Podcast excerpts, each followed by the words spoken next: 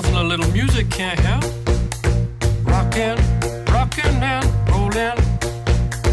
Down to the beach I'm strolling. Fala gurizada, tudo belezinha? Sejam muito bem-vindos a mais um Cóleras e Dragões. Esse é o nosso episódio número 104 e apesar de não soar, talvez tanto quanto, eu sou o seu host José Vitor Schneider e eu tô aqui mais uma vez com o Bernardo Reis E aí?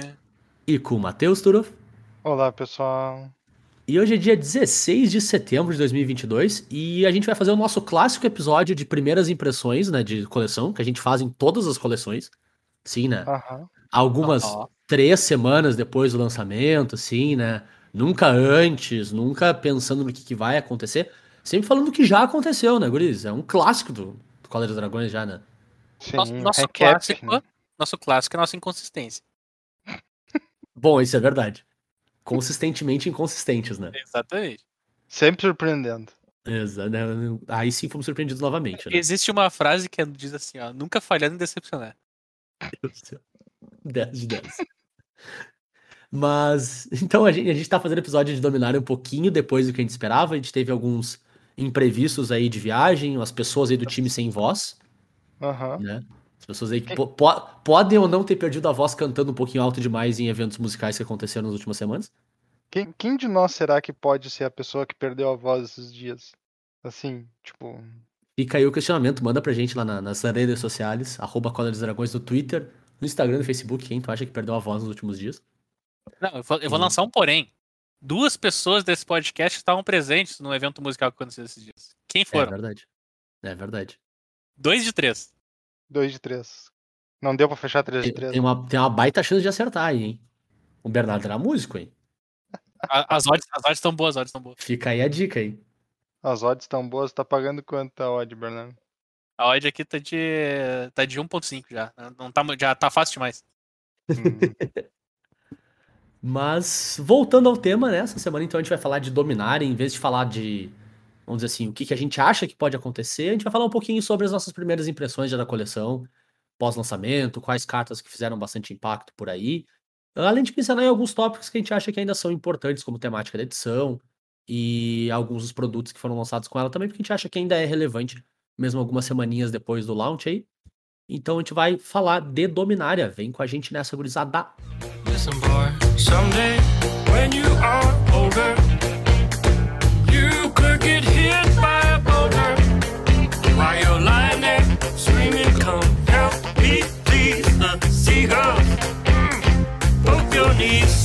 Então, bora lá.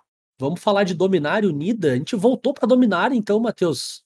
Então agora tá todo mundo de boa, né? Todo mundo feliz, todo mundo unido ali, falando. Unimos Dominária, a Dominária tá safe. 100%. Tudo certo, tudo bem tranquilo. Ah, a, a parte da união de Dominária é justamente assim, tipo, em prol da, do bem-estar e da natureza e, e do progresso de todas as pessoas. Não tem absolutamente nada a ver com o fato de que eles estão absolutamente ferrados porque foram invadidos pelos Firexianos de novo. É, e, e- o mais legal é que realmente usou o tempo verbal correto, né? Eles foram invadidos, eles não estão sendo invadidos, porque meio que já foi, né? É, exato. ah, eles dormiram no ponto, né? E os Firexianos chegaram de mansinho, colocaram um monte de agente infiltrado por tudo quanto é lugar. E, cara, é aquela. Sabe aquela luta que começa perdida? Aham. É mais ou menos isso. É, é interessante que do, do ponto de vista que a história quase te conta, né? Parece que se não. E aí, tu pode até entrar em mais detalhes disso, né? Se ninguém tivesse descoberto, Firex ia ganhar sem luta nenhuma, né? Era É bem provável. quase isso, sim. Como é que, Uhum. como é que chegaram no ponto de descobrir, assim, tipo, o que que aconteceu? Pois é, então, o, a gente tinha aí o Carne, né? Que é um planalta antigo já e é um grande conhecedor de Firexia, da primeira Firexia. E ele já estava se movendo contra a Firexia desde o tempo lá da, da Guerra da Centelha, né? Convenceram ele que não tinha pressa, ou seja, estavam errados. E, e como pós-Guerra da Centelha o pessoal estava na lentidão de, de fazer alguma coisa em relação à Firexia, ele sozinho estava, tipo, procurando indícios, né? De que os Uhum. Firexianos realmente fossem tanto de armas para lutar contra os Phyrexianos, quanto de que os Phyrexianos fossem de fato uma ameaça grande. Uhum.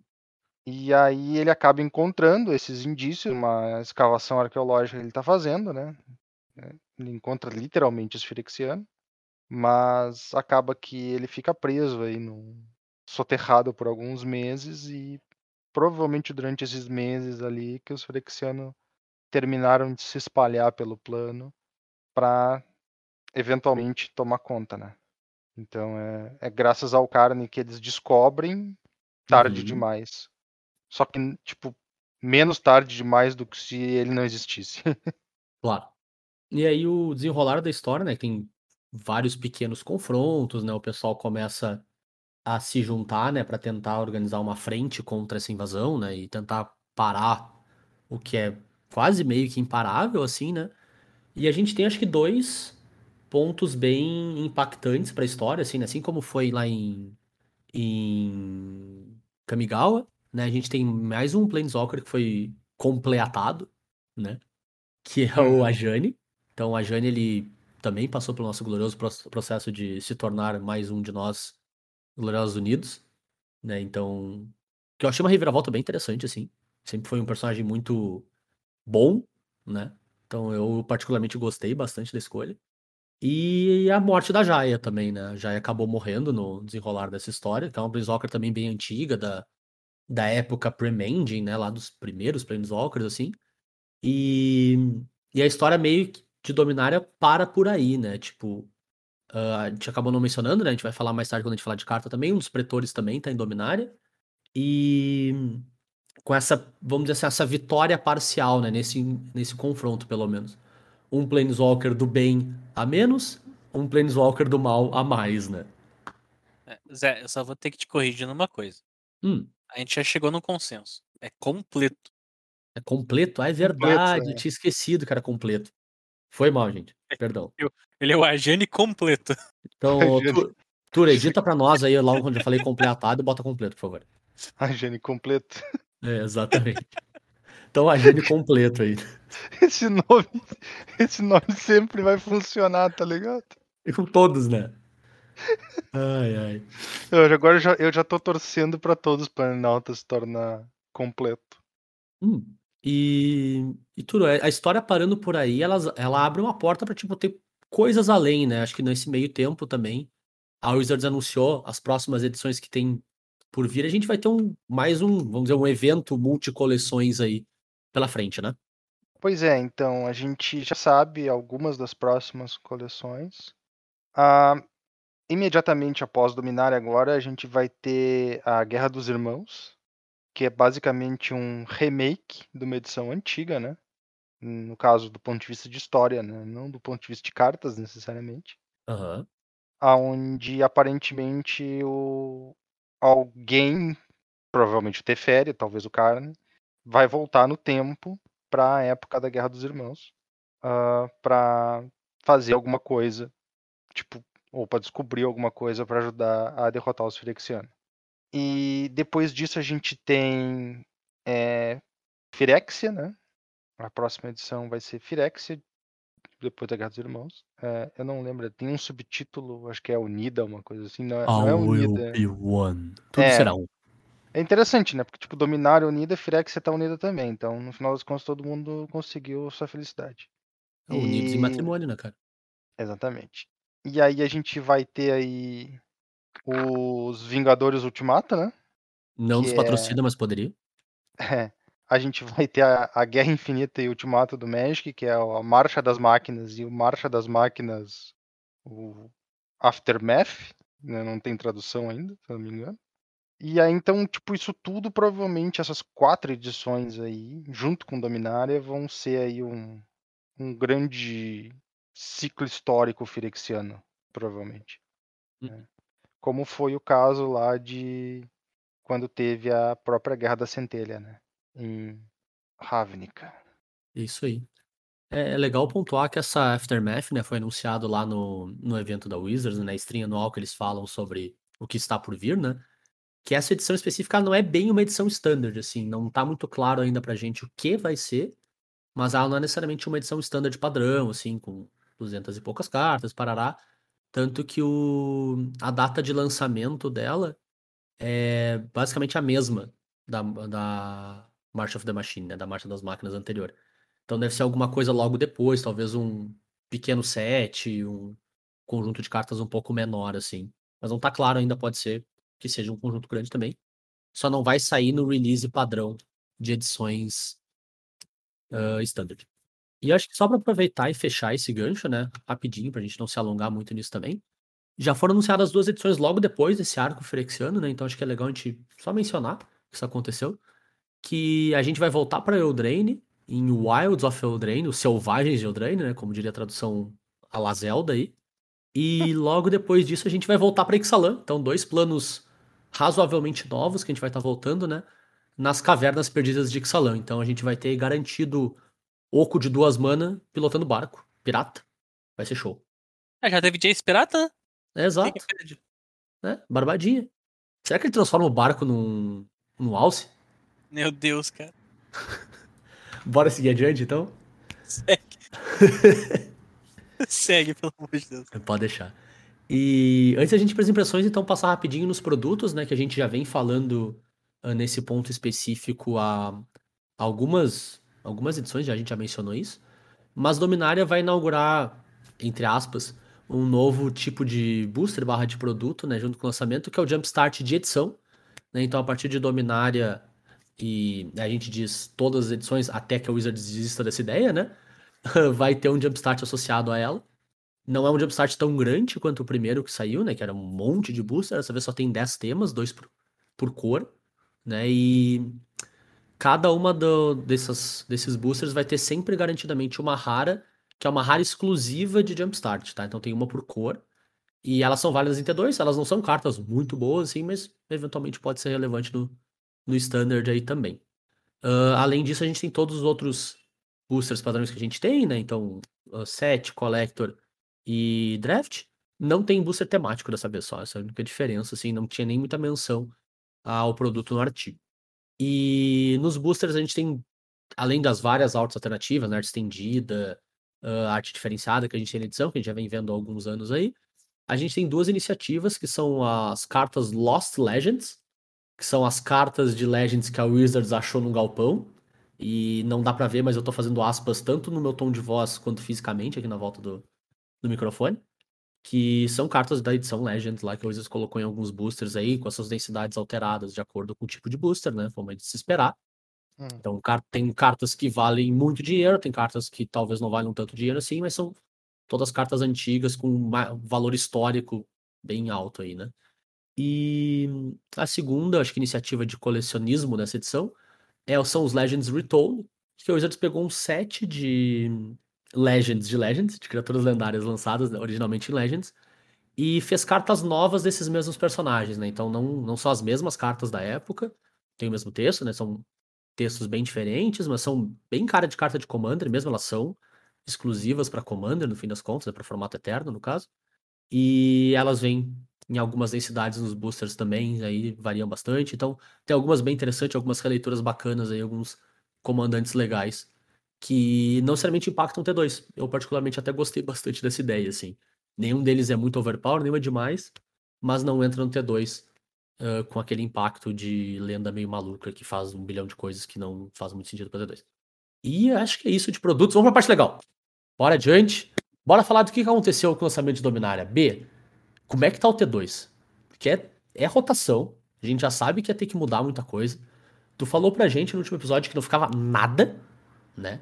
O T2 quase desfalecia, assim, claro, a gente tinha um outro shell interessante ali, bastante mecanismo de mid-range, né? Mas nenhum deck ficava, tipo assim, esse cara aqui, essa estratégia tá pronta aqui pra te usar. O que, que a gente tem com Dominária aí no T2? Então, a coisa mais próxima que ficou foram dois decks. Tipo, dois decks, eu vou botar bem entre aspas, porque, né, rotação. Claro. Ah, que é o Grixis Vampiros, que nem Vampiros mais tem, porque não usa mais a, a Vampira de 5 mana. Show. E o Esper com Rafine, porque o Esper com Rafine não era muito complexo, né? É um deck Esper que tinha Rafine. Claro. É, e eu lembro que tu mencionou também no episódio passado, ele é o mid-range de resposta da edição, né?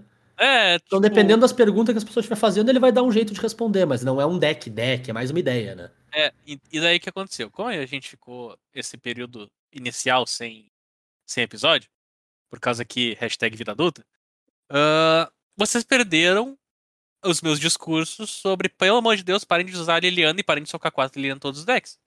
É, Porque Que Liliana, Bernardo. a nossa gloriosa Liliana que tá na capa da edição, né, Zé? Ah, pô, mas tem que dizer Liliana do Véu voltou. Dá um Liliana grito, do grita, Véu voltou, Liliana do Véu Grita, Bernardo. voltou. grita, alto. Ela é ótima reprint pra vários outros formatos. É justo. Mas assim, o pessoal pegou e só quatro Liliana em quatro todo o santo deck standard. E agora estão finalmente percebendo que Liliana é uma carta legal, mas ela não jogou o primeiro standard por uma razão. Então ela tá começando a sair fora e- os decks de verdade estão começando a aparecer. Não que não tenha deck de verdade com Liliana, mas tipo, Uhum. pararam de socar quatro Liliana no deck que não deviam. Sim, é- é- Claro. existem decks com Liliana, não deck de Liliana. É. Exato. Então agora até a um gente tá ponto a legal de dizer, né? O dia que Liliana for um baita reprint pra T2, coitado do T2, né? Ah, não. Porque pensa Não, no deck de grind que ninguém vai ter chance de jogar contra. Afunda. Né? Afunda. Assim, eu, vi eu vi alguém testando um deck Orzhov que usava a Elspeth de 5 mana pra achar a Liliana. Minha nossa senhora.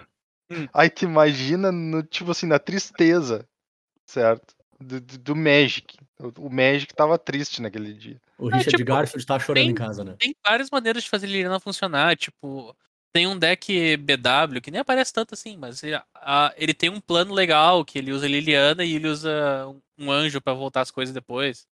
Então, tipo, tem um planozinho legal. Tipo, pô, eu tô descartando, mas as cartas não vão voltar. Então não é só pra ferrar meu oponente, faz parte do meu plano de jogo. Uhum. esse- esse- esses porém, assim. Mas, de maneira geral, o que aconteceu foi começaram a socar preto em tudo. Preto é de longe a cor mais forte, totalmente. Tá? Não, Uhum. isso, isso não tem discussão sobre. Preto tem as melhores cartas, entre muitas aspas. Mas não quer dizer que tu tenha que jogar com preto. Porque sinergia vale muito em uma, num- quando a gente tem cinco edições do Standard. Então, lembra Claro. que a gente tinha Comando enfrenta Kakazan? Sim. E eu dizia pra que tu podia fazer só um deck e botar a sinergia de marcador como bônus? Uhum. Então, tá aqui. Surgiu. É um deck RG agressivo que os marcadores são bônus, cara. E, Claro. e, de repente, por causa das maneiras que as removals estão funcionando no standard, porque isso aqui pode, isso aqui pode ser mudar, tá? Isso aqui se adapta às removals do standard. A Lana e a Lena são uma baita carta. Claro. Muito por causa do- da criatura que ela coloca os marcadores, né? Mas isso aí, isso aí é outros 500. Ela coloca marcador numa criatura que passa o marcador pros outros. É detalhe. Não tem nada a ver uma coisa com a outra. Mas, tipo, acontece essas coisas aí, essas coisas, essas coisas meio chatas, assim. Uma criatura que passa marcador para as outras criaturas. É. Eu não lembro de ter isso no, no T2. É, porque tu não lembra mesmo que não tinha. Ah, entendi. Então é uma carta nova. Exatamente. Ah, Qual é o nome dela, Arthur? Diz pra nós. A, a grande convocadora de feras Kyrion, tu diria que é essa? Exatamente essa. Muito forte, né? Bicho Baita bom, carta. né, cara? Baita carta. Duas mana, Ah. dois, dois, nada. É isso, dois, dois. Mas a partir daqui começam a mais coisas. Mas até o momento, duas mana, dois, dois. Porra, nada é foda. O bicho tem um quilômetro de texto, Bernardo. Mas ele é dois mana, dois, dois, acabou. É que o Bernardo quer dizer que, tipo assim, ele não tem um ETB que compra carta, ele não Ah, bom, beleza. Ele não bate jogo, 7, né? Ele não tem vigilância lifelink, ele não é. Sabe? Ah. Ele é duas mana, dois, dois. É. Mas Aí vamos combinar, né? O resto dos textos. Dá uma redação do Enem. Que toda vez que tu conjura uma mágica de criatura, tu ganha mar- ele coloca um marcador nele mesmo. Ele ganha marcador. Certo. E quando morre, distribui os marcadores em qualquer número de criaturas. Então é um. Chega a ser melhor do que a gente tinha só nos artefatos lá no. De mover os marcadores pra um bicho só. Porque tu distribui pra quantos Uhum. tu quiser. Claro.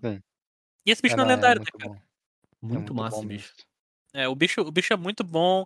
Ele se encaixa nesse tipo de plano de seguir batendo na cara do oponente. Uhum. Que é uma Sempre um estratégia ótimo bem, plano. bem gru. E tipo assim, se teu deck tá fazendo o que teu deck quer fazer, ele tá sempre alinhado na curva ou acima, né? Sim. Quando tu vai sim. atacar com ele no turno 3, ele tá batendo 3. No turno 4, ele tá batendo 4. E assim por diante. Então ele tá sempre. Ele tá sempre atualizando, vamos dizer assim. Ele continua relevante o jogo inteiro. E, e é bom que ele se torna uma ameaça rápida. Então ele se encaixa em qualquer parte da curva.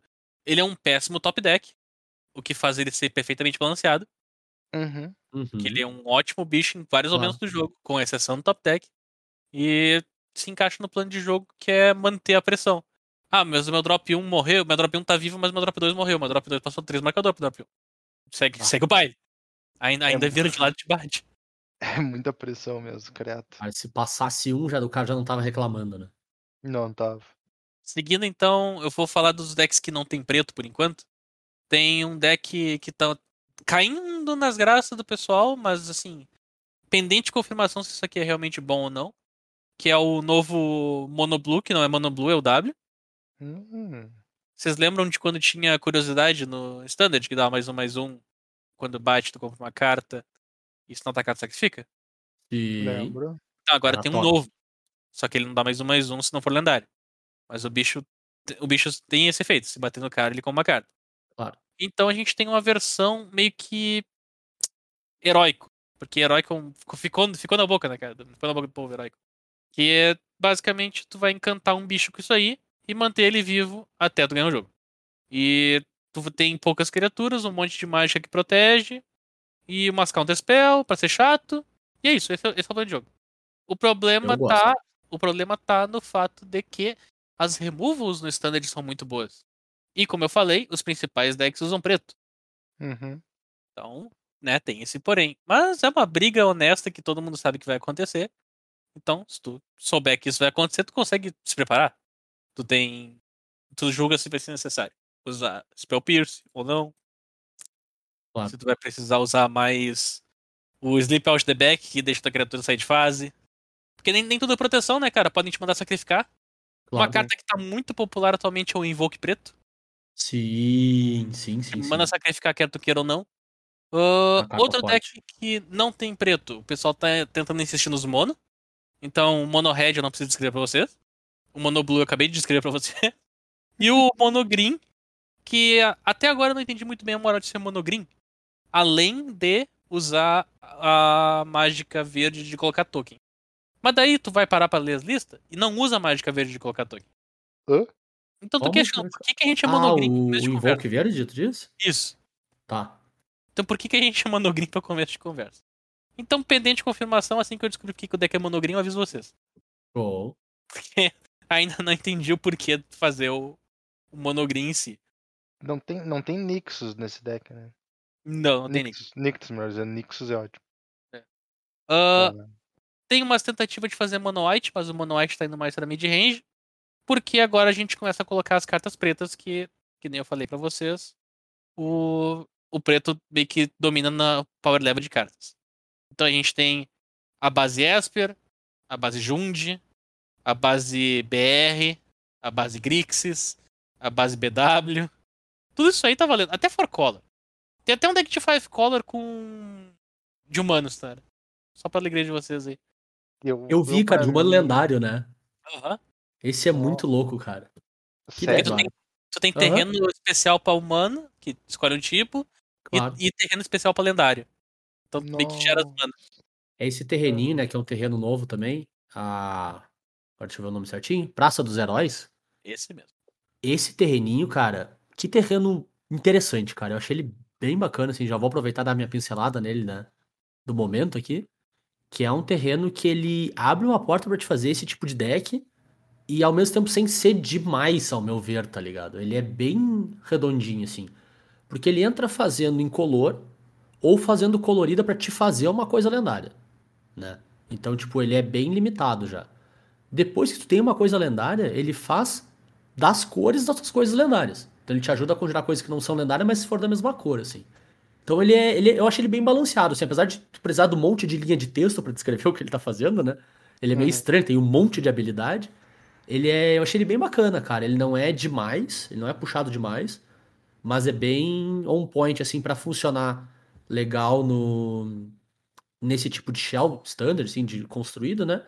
Ao mesmo tempo que provê uma fonte de mana bacana, né? Já que lida com lendário pra Commander também, né? Eu achei um terreno bem interessante. Bem versátil, Sim. assim. Ele, ele precisa de muito texto pra explicar uma coisa muito simples. E quando tu Uhum. entende a coisa muito simples, tu pensa, pô, Pode Mas- crer. É, exatamente, exatamente. É porque a, a regra do jogo torna difícil explicar o que ele quer fazer, né? exato. Uhum. Mas ele é bem legal, cara. Achei bem balanceado, assim. Mas é bem essa. A tua primeira lenda tu vai ter que conjurar aqui. Tendo a primeira lenda em campo, daí ela pode trazer os amigos. Claro. Eu achei bem show, cara. Bem show mesmo. Ah, então, o que, que eu vou dizer? Eu vou ter que mencionar pra vocês, então, qual que é a base preta que a gente tem, né? Claro. Não faz sentido eu ficar falando que a base é preta e não falar das cartas pretas. A gente tem a principal removal de early game, desde Fatal Punch. E eu vou Uhum. dar as honras pro Turo. Diz A pra nós, nossa Elidir. Elidir, cara. Elidir. Elidir é, um- é, é, é quando tu chegou no final das quantidades de palavras que existem numa língua. Né? Pô, mas, mas, mas te liga, te liga na definição desse glorioso verbo transitivo direto, tá? Aham. Fazer desaparecer completamente. Uh! Suprimir, eliminar. Não, é, Ficou melhor o Elidir, né? Não, é, é- eu não vou dizer que ele não é uma boa escolha, mas é uma palavra daquelas que tu só usa quando tu tá chegando no final da tua lista de palavras. Não, Já teve é, que abrir eu concordo. É, porque o suprimir já deve ter ido, eliminar também, né? Uhum. Mas é legal, cara, porque é um jeito, é uma palavra, o tipo de palavra que tu usa quando tu quer mostrar pro cara que ele não sabe o que ele tá falando. Tipo, tu fala ele dira, a pessoa vai ficar te olhando com uma cara de. de hein? E tu pensa, pode crer. Got him. Bom, Funciona, é, então, uma mana preta por uma mágica instantânea que destrói a criatura alvo com o total de poder e resistência igual ou inferior a 5. Ou seja, tu soma o ataque e a defesa da criatura. Se der 5 ou menos, ela pode ser destruída. Troço bom, E ela-. E ela tem a regra do Fatal Punch? Tu pode targetar uma criatura com mais? Ah, não, tu não pode targetar uma criatura com mais. Porque a criatura alvo uma com a mais. restrição. É. Isso. É, é mais. Ela perdoa mais nesse quesito. É, ela é mais tranquila. É o Fatal Push, se eu não me engano, ele é do jeito que ele é, porque senão ele não, ele ia ficar muito estranho. O Revolt não ia o- funcionar o direito, re- né? É, o Revolt. Então a gente tem essa magiquinha aí que mantém tudo nos conformes, tudo nos, nos poréns. Ah, temos um drop 1 novo, que o pessoal tá insistindo muito, principalmente nos Monoblacks. Que dá pra dizer que ele é o. Que ele é o sleeper do formato, Zé? Ah, dá pra dizer que ele é o sleeper do formato. Certamente dá pra dizer isso. Meu Eu- coração se enche de alegria quando ele vira o sleeper do formato, inclusive. Ele é o sleeper do formato, ele é o adormecido evoluído. Exatamente. É o, Poké... é o Snorlax, cara. É. Só que Ele é não, pera. literalmente o Snorlax não Snorlax. evolui. Mas ele é um Pokémon, cara. Tem que ser o Buntlex. Ele tem que ser o Muntlex, pode ser então. Ele, é, ele começa pequenininho, faz sentido, né? É, isso aí é o Muntlex. Então, ele é o Pokémon da edição. Por uma mana ele vira 2, 2. Ele é uma mana preta 1. Daí se tu pagar uma preta ele vira 2, 2. Se tu pagar duas depois que tu já pagou uma, ele vira 3, 3 toque mortífero. E se tu pagar 3 manas, ele ganha um marcador, tu perde um de vida e tu come uma carta. Então, a partir do momento que ele já virou uma 3, 3, a cada 3 manas é um de vida e uma carta e um marcador. Eu, eu tenho que fazer uma ressalva, assim, cara. Eu fico. Eu, eu não sei se eu gosto ou não gosto desses Pokémons novos. Que a última tu pode ativar várias vezes. É estranho, né? É meio estranho, parece bom demais. Eu entendo que o Power Creep chega lá, sabe? Então, Continua por- socando mana do bicho, velho. é, e ele continua crescendo. Uhum. Porque se ele mudasse pra ser uma 4-4 e aí tu perde o indivíduo e compra uma carta, acho que show. Mas o fato dele continuar crescendo, eu não sei dizer se eu gosto ou se eu não gosto. Eu acho que precisa, porque senão a carta desse tipo não ia competir hoje em dia mais. Mas eu ainda acho estranho, cara. Não sei. Lembra do, do bicho nevado que ganhava a habilidade de comprar carta? E Ele pagava mais uma e ele comprava de novo, e mais uma e ele comprava de novo, e mais uma e ele comprava de novo. Mas o, o, o Pokémon original também faz, tinha um motivo pra te ativar a Ele última pegava habilidade dele mais de uma vez, né? Não, ele chegava 10 10. Não, ele só ficava grande. O Pokémon Deu. original só ficava 10 10. O- deixa eu confirmar, mas eu acredito que sim, ele só ficava gigante. 8-8, né? É 8 8 isso. Figure. Mas de todo modo, o nosso glorioso Sleeper da edição é uma, é uma carta que dá, pra dizer que é uma carta de verdade, né? Ele é bom. Tipo, é uma carta boa, é uma carta legal. Tem muita fragilidade no standard. Se encaixa muito melhor em decks águas. Eu não sei se vocês lembram da última vez que teve um Pokémon desses nessa, no preto, porque o último Pokémon que a gente teve era no azul. ah, foi na época que ainda tinha rinoceronte. Aham, era o Canos Então- lá, né? É, então tinha um Abzagro que usava ele. Porque tu queria fazer um drop 1 que tu podia continuar curvando, gastar mana que sobra, batendo no cara e seguir adiante com a vida. Uhum. Uhum. Então ele se encaixa nesse tipo de plano assim, que tu tá curvando, batendo, não sobrou mana, gasta aqui, não sobrou mana, não gasta aqui. Claro. O bicho é uma mana 1. É, e nesse plano ele se encaixa tão- muito bem, né? Porque, quer que não é uma carta frágil, né? É um drop 1, então ele não pode ser uma carta muito forte mesmo, né? Ah, coitado do Hagavan, essa aí, deve estar rindo da minha cara. Mas é frágil, né? De todo modo. E. Então ele não pode ser bom demais. E se tu tá numa shell mais mid-range, ou mais controle, eu não sei porque tu poderia ser uma shell controle, mas enfim. E ele é o alvo de remoção que o teu oponente tem, ele vai dar e qualquer remoção funciona.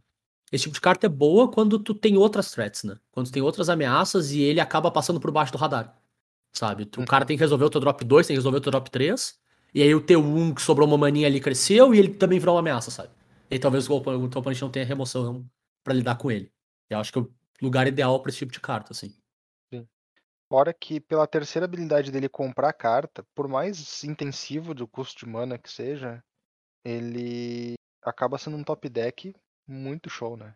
E... É, ele não vai ser naquele deck onde teu plano de jogo é upar ele. Ele vai ser naquele deck onde tu upou ele porque Claro. tu tá curvando meio torto, comprou as cartas erradas, ele foi top deck, tu tem terreno demais, sabe? Ele Perfeito. tá, ele tá no bônus, ele, ele não é o plano de jogo.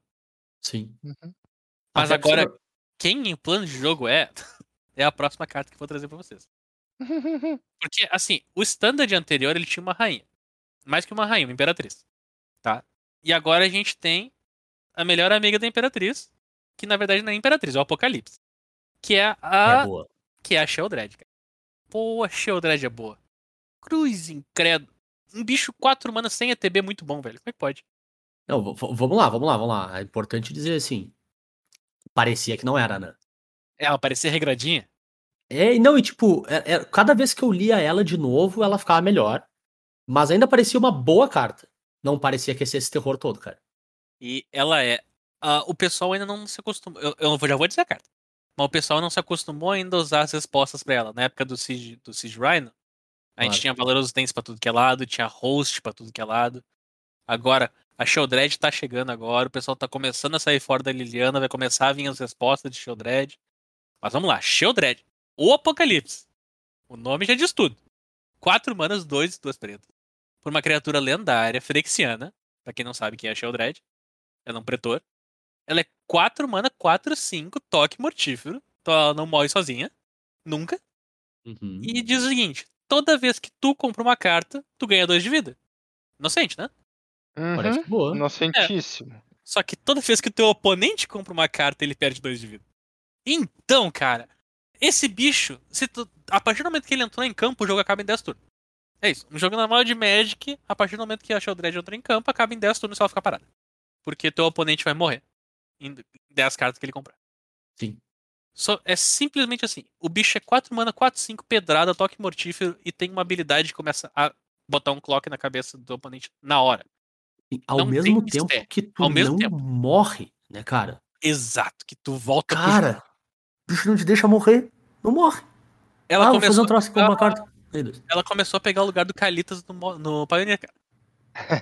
Ô, E olha que tem É. um Calitas na edição, hein? Ela começou a pegar o lugar do Calitas no Pioneer. O, o último Challenger Pioneer, quem ganhou foi um BR mid-range com quatro, contra quatro, não, três Sheldred, no lugar dos três Calitas. Mete, cara. Interessante. Então, assim, ó, Sheldred é uma carta muito boa. Ela não é pra ser ignorada. E ela tá aí pra ficar junto com a Errante no, drop, no ápice do drop 4. E, cara, se tu jogar de tu tem as duas, né? Claro. Daí, daí o negócio fica muito mais legal.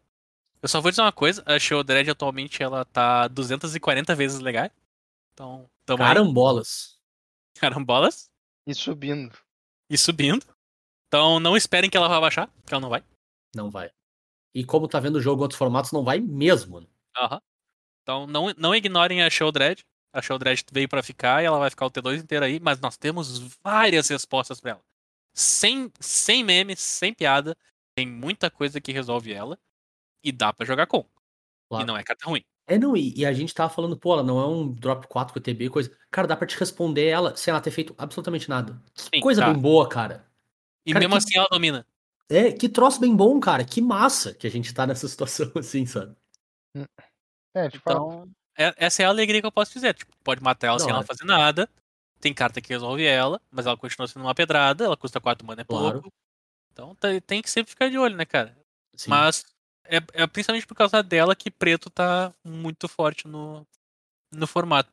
Eu tenho uma outra cartinha preta que eu vou mencionar aqui. Só pra se dizer continuar dizendo preto. Não é a razão pra jogar de preto, tá? É só porque eu quero dizer que, pra quem lembra de Elspeth Derrota a Morte, Conquista a Morte, na verdade. É. Elspeth Conquista a Morte. Tem uma carta meio que parecida aqui, que é a Crueldade de Geeks. Ela tem essa ideia de saga de 5 mana, que vai fazendo coisas e volta um bicho no final. Então, Uhum. é uma saga de 5 mana, que é só preta. É- Então a outra era branca, essa aqui é preta. Só que ela tu pode pular direto pra última, que era um problema com a, com a Elspeth, Conquista a Morte. É, eu acho até legal dizer, né? Essa é uma mecânica nova da edição. Gente acabou não parando É pra verdade, mencionar falou mecânicas, né? É. Mas a gente saiu com essa mecânica de adiantar a leitura, né? Que tu pode jogar uma saga, todas as sagas da edição tem isso, né? E tu pode escolher em qual capítulo ela começa. Então, pode- todas têm três na edição inteira, né? Então tu pode ir pro um, pro dois, pro três, conforme a tua, tua vontade, né? A única parte triste é que o nome da mecânica é adiantar a leitura. Adiantar a leitura ainda te faz ler a carta, mas é bom que ela recomenda isso. Bom, é verdade. Ela te diz assim, cara, não precisa ler tudo não, hein? É, mas Em compensação, se tu não ler tudo, não vai explicar a cartinha, né? É importante E ela, cartinha. e ela, ela já te ajuda a avisar que se tu ler a carta, adianta pra alguma coisa. exato. Então, assim, ó, Bom, isso tá- é verdade. a mecânica e- tá tentando ajudar. E é impressionante como o reminder text é maior que todos os capítulos da carta. E olha que essa carta tem uns capítulos grandes aí. Tá, então vamos simplificar os capítulos. Primeiro capítulo, tu olha a mão do cara e destrói uma, e descarta uma criatura ou planeswalker. Então, é isso. Não é nem Uhum. mais instantânea, nem feitiço, nada. Isso. Segundo capítulo, tu vai tutorar uma carta no teu deck, colocar na tua mão e perder 3 de vida. Quem conhece Green Tutor, é isso aí. E o terceiro capítulo, tu revive um bicho, deu um cemitério. A carta é simples, porém efetiva, num custo de mana aceitável e própria pro mid-range. Se tu tá num momento contra água que tu precisa reviver o bicho pra ganhar, pra ganhar o jogo, pra não morrer, tu revive o bicho. Se tá no momento pra tirar valor, tu pega e tu tora uma carta pra jogar no próximo turno. Se tá no momento que tu tem grindado, tu pode começar descartando pra daí procurar, pra daí. Então, Claro. escolha seu momento. Não é a melhor carta do mundo, é uma- só uma carta show pra mid-range. O formato inicial é meio mid-range, então ela se encaixa bem. E não tinha como deixar passar uma saga tão parecida com uma que jogou tanto, né? Justo. É, Eu, eu, eu lembro até no, na Spoiler Season, eu subestimei ela um pouco. Eu acho que por não ter jogado com adiantar leitura, né? ah, durante a Ah. Spoiler Season, claro, né? Eu subestimei a versatilidade que a carta tem, ela ganha no fim das contas, né?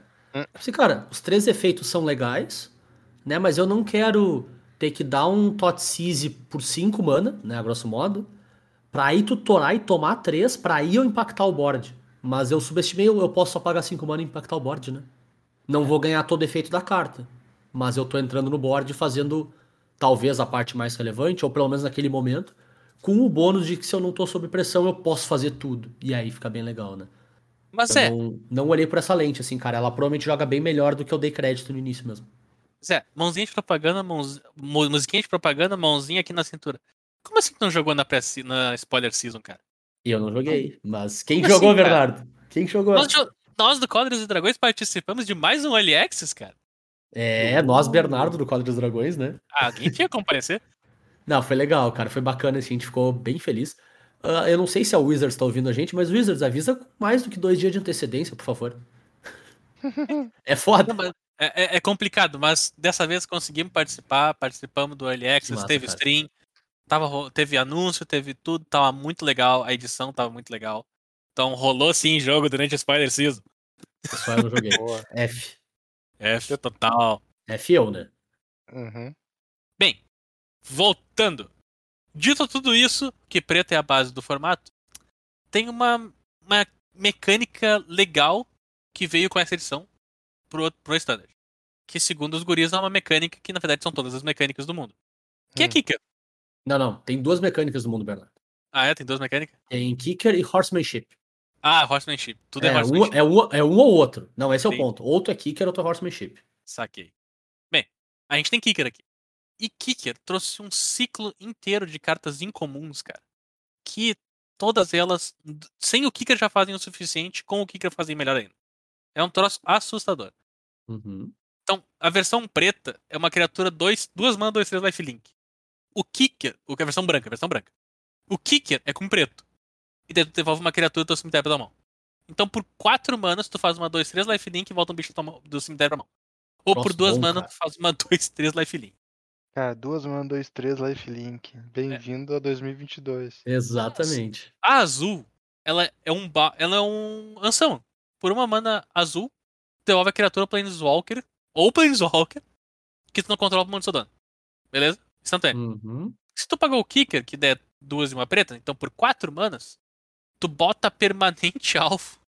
Tu bota a mágica, né? Aquela, aquela permanente, que vai ser ou uma É. criatura ou um Planeswalker, no fundo do deck do oponente. Cara, eu acho que esse é um dos melhores bounce de todos os tempos, hein? Nossa, é ridículo. É muito bom, cara. Ele pega Planeswalker, cara. Não, e, É e é, e a gente tem acostumado a ver esses de colocar no topo ou no fundo, a escolha é do. do dono da permanente, né? Esse aqui Aham. não, não. Só botei no fundo. Azar. Sim, sabe? que pra Eu todos os no- efeitos é como se tu tivesse exilado o troço. É, exato. Porque eu dizendo, é, é- colocar no cemitério é pior pra ti como usuário do bounce, né? Porque o cara pode fazer recursion e tal. Mas tu botar no fundo do deck, tu tirou do jogo. É um fator irrelevante. Acabou.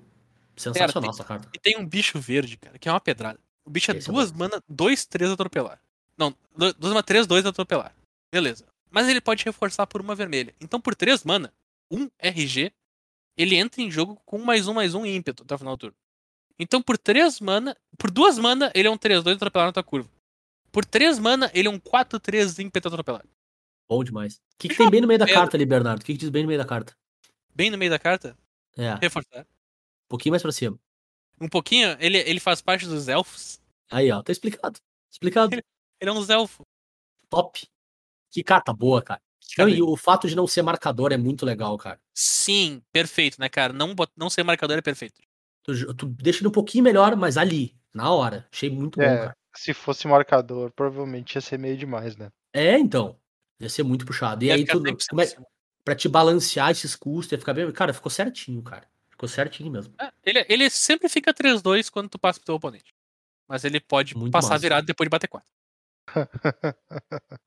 Ah, uma, a última carta com kicker que eu vou mencionar, porque eu preciso mencionar isso aqui, é o meu minha paixão da edição. Cara, eu, eu olhei essa carta aqui e eu não consigo não pensar nela. Que é o Rasgar em 2. Que coisa bem linda que é essa carta, velho. Ela é um naturalizar que exila. Por duas, ela é duas manas naturalizar que exila. Então, exila um artefato ou encantamento. Mas se tu reforçar, cara, e pagar mais duas, então por quatro manas, tu exila qualquer coisa que não seja um terreno. Fazer meu protesto com essa carta, Que Bernardo. troço lindo, cara. Tu vai ter que me perdoar, cara. Que troço lindo, cara. Diga, Zé, qual que é o teu protesto contra essa carta? Olha pra arte do troço, cara. O que, que tem O a troço tá com cara de que tá sendo exilado ou que tá sendo destruído. Entendi. O troço tá sendo ra- literalmente destruído na imagem, cara. Destrói. Cara, é- dá. Mas eu concordo, é uma baita carta. Ela é boa demais. Eu me incomodo com as coisas que não importam, então é show. Daqui a pouco o Zé vai reclamar que o barco amarelo lá não voa. Não voa. Ele não Vai. voa! Meu Deus, ele não voa, cara! Como é que É, aquele barco não voa? Que indignação! Aí, ó. Eu adoro me indignar com as coisas que não importam, cara. É 10 de 10. Não, eu concordo contigo, isso aqui importa, aquele barco não voa. Ridículo, né? Aquele barco não voa.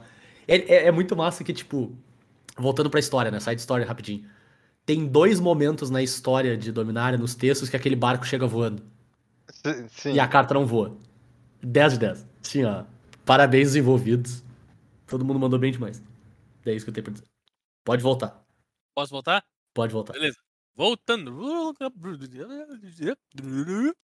Vai, eu vou, eu vou salvar isso pra usar como exemplo o efeito de voltar pra sempre, cara. É sensacional.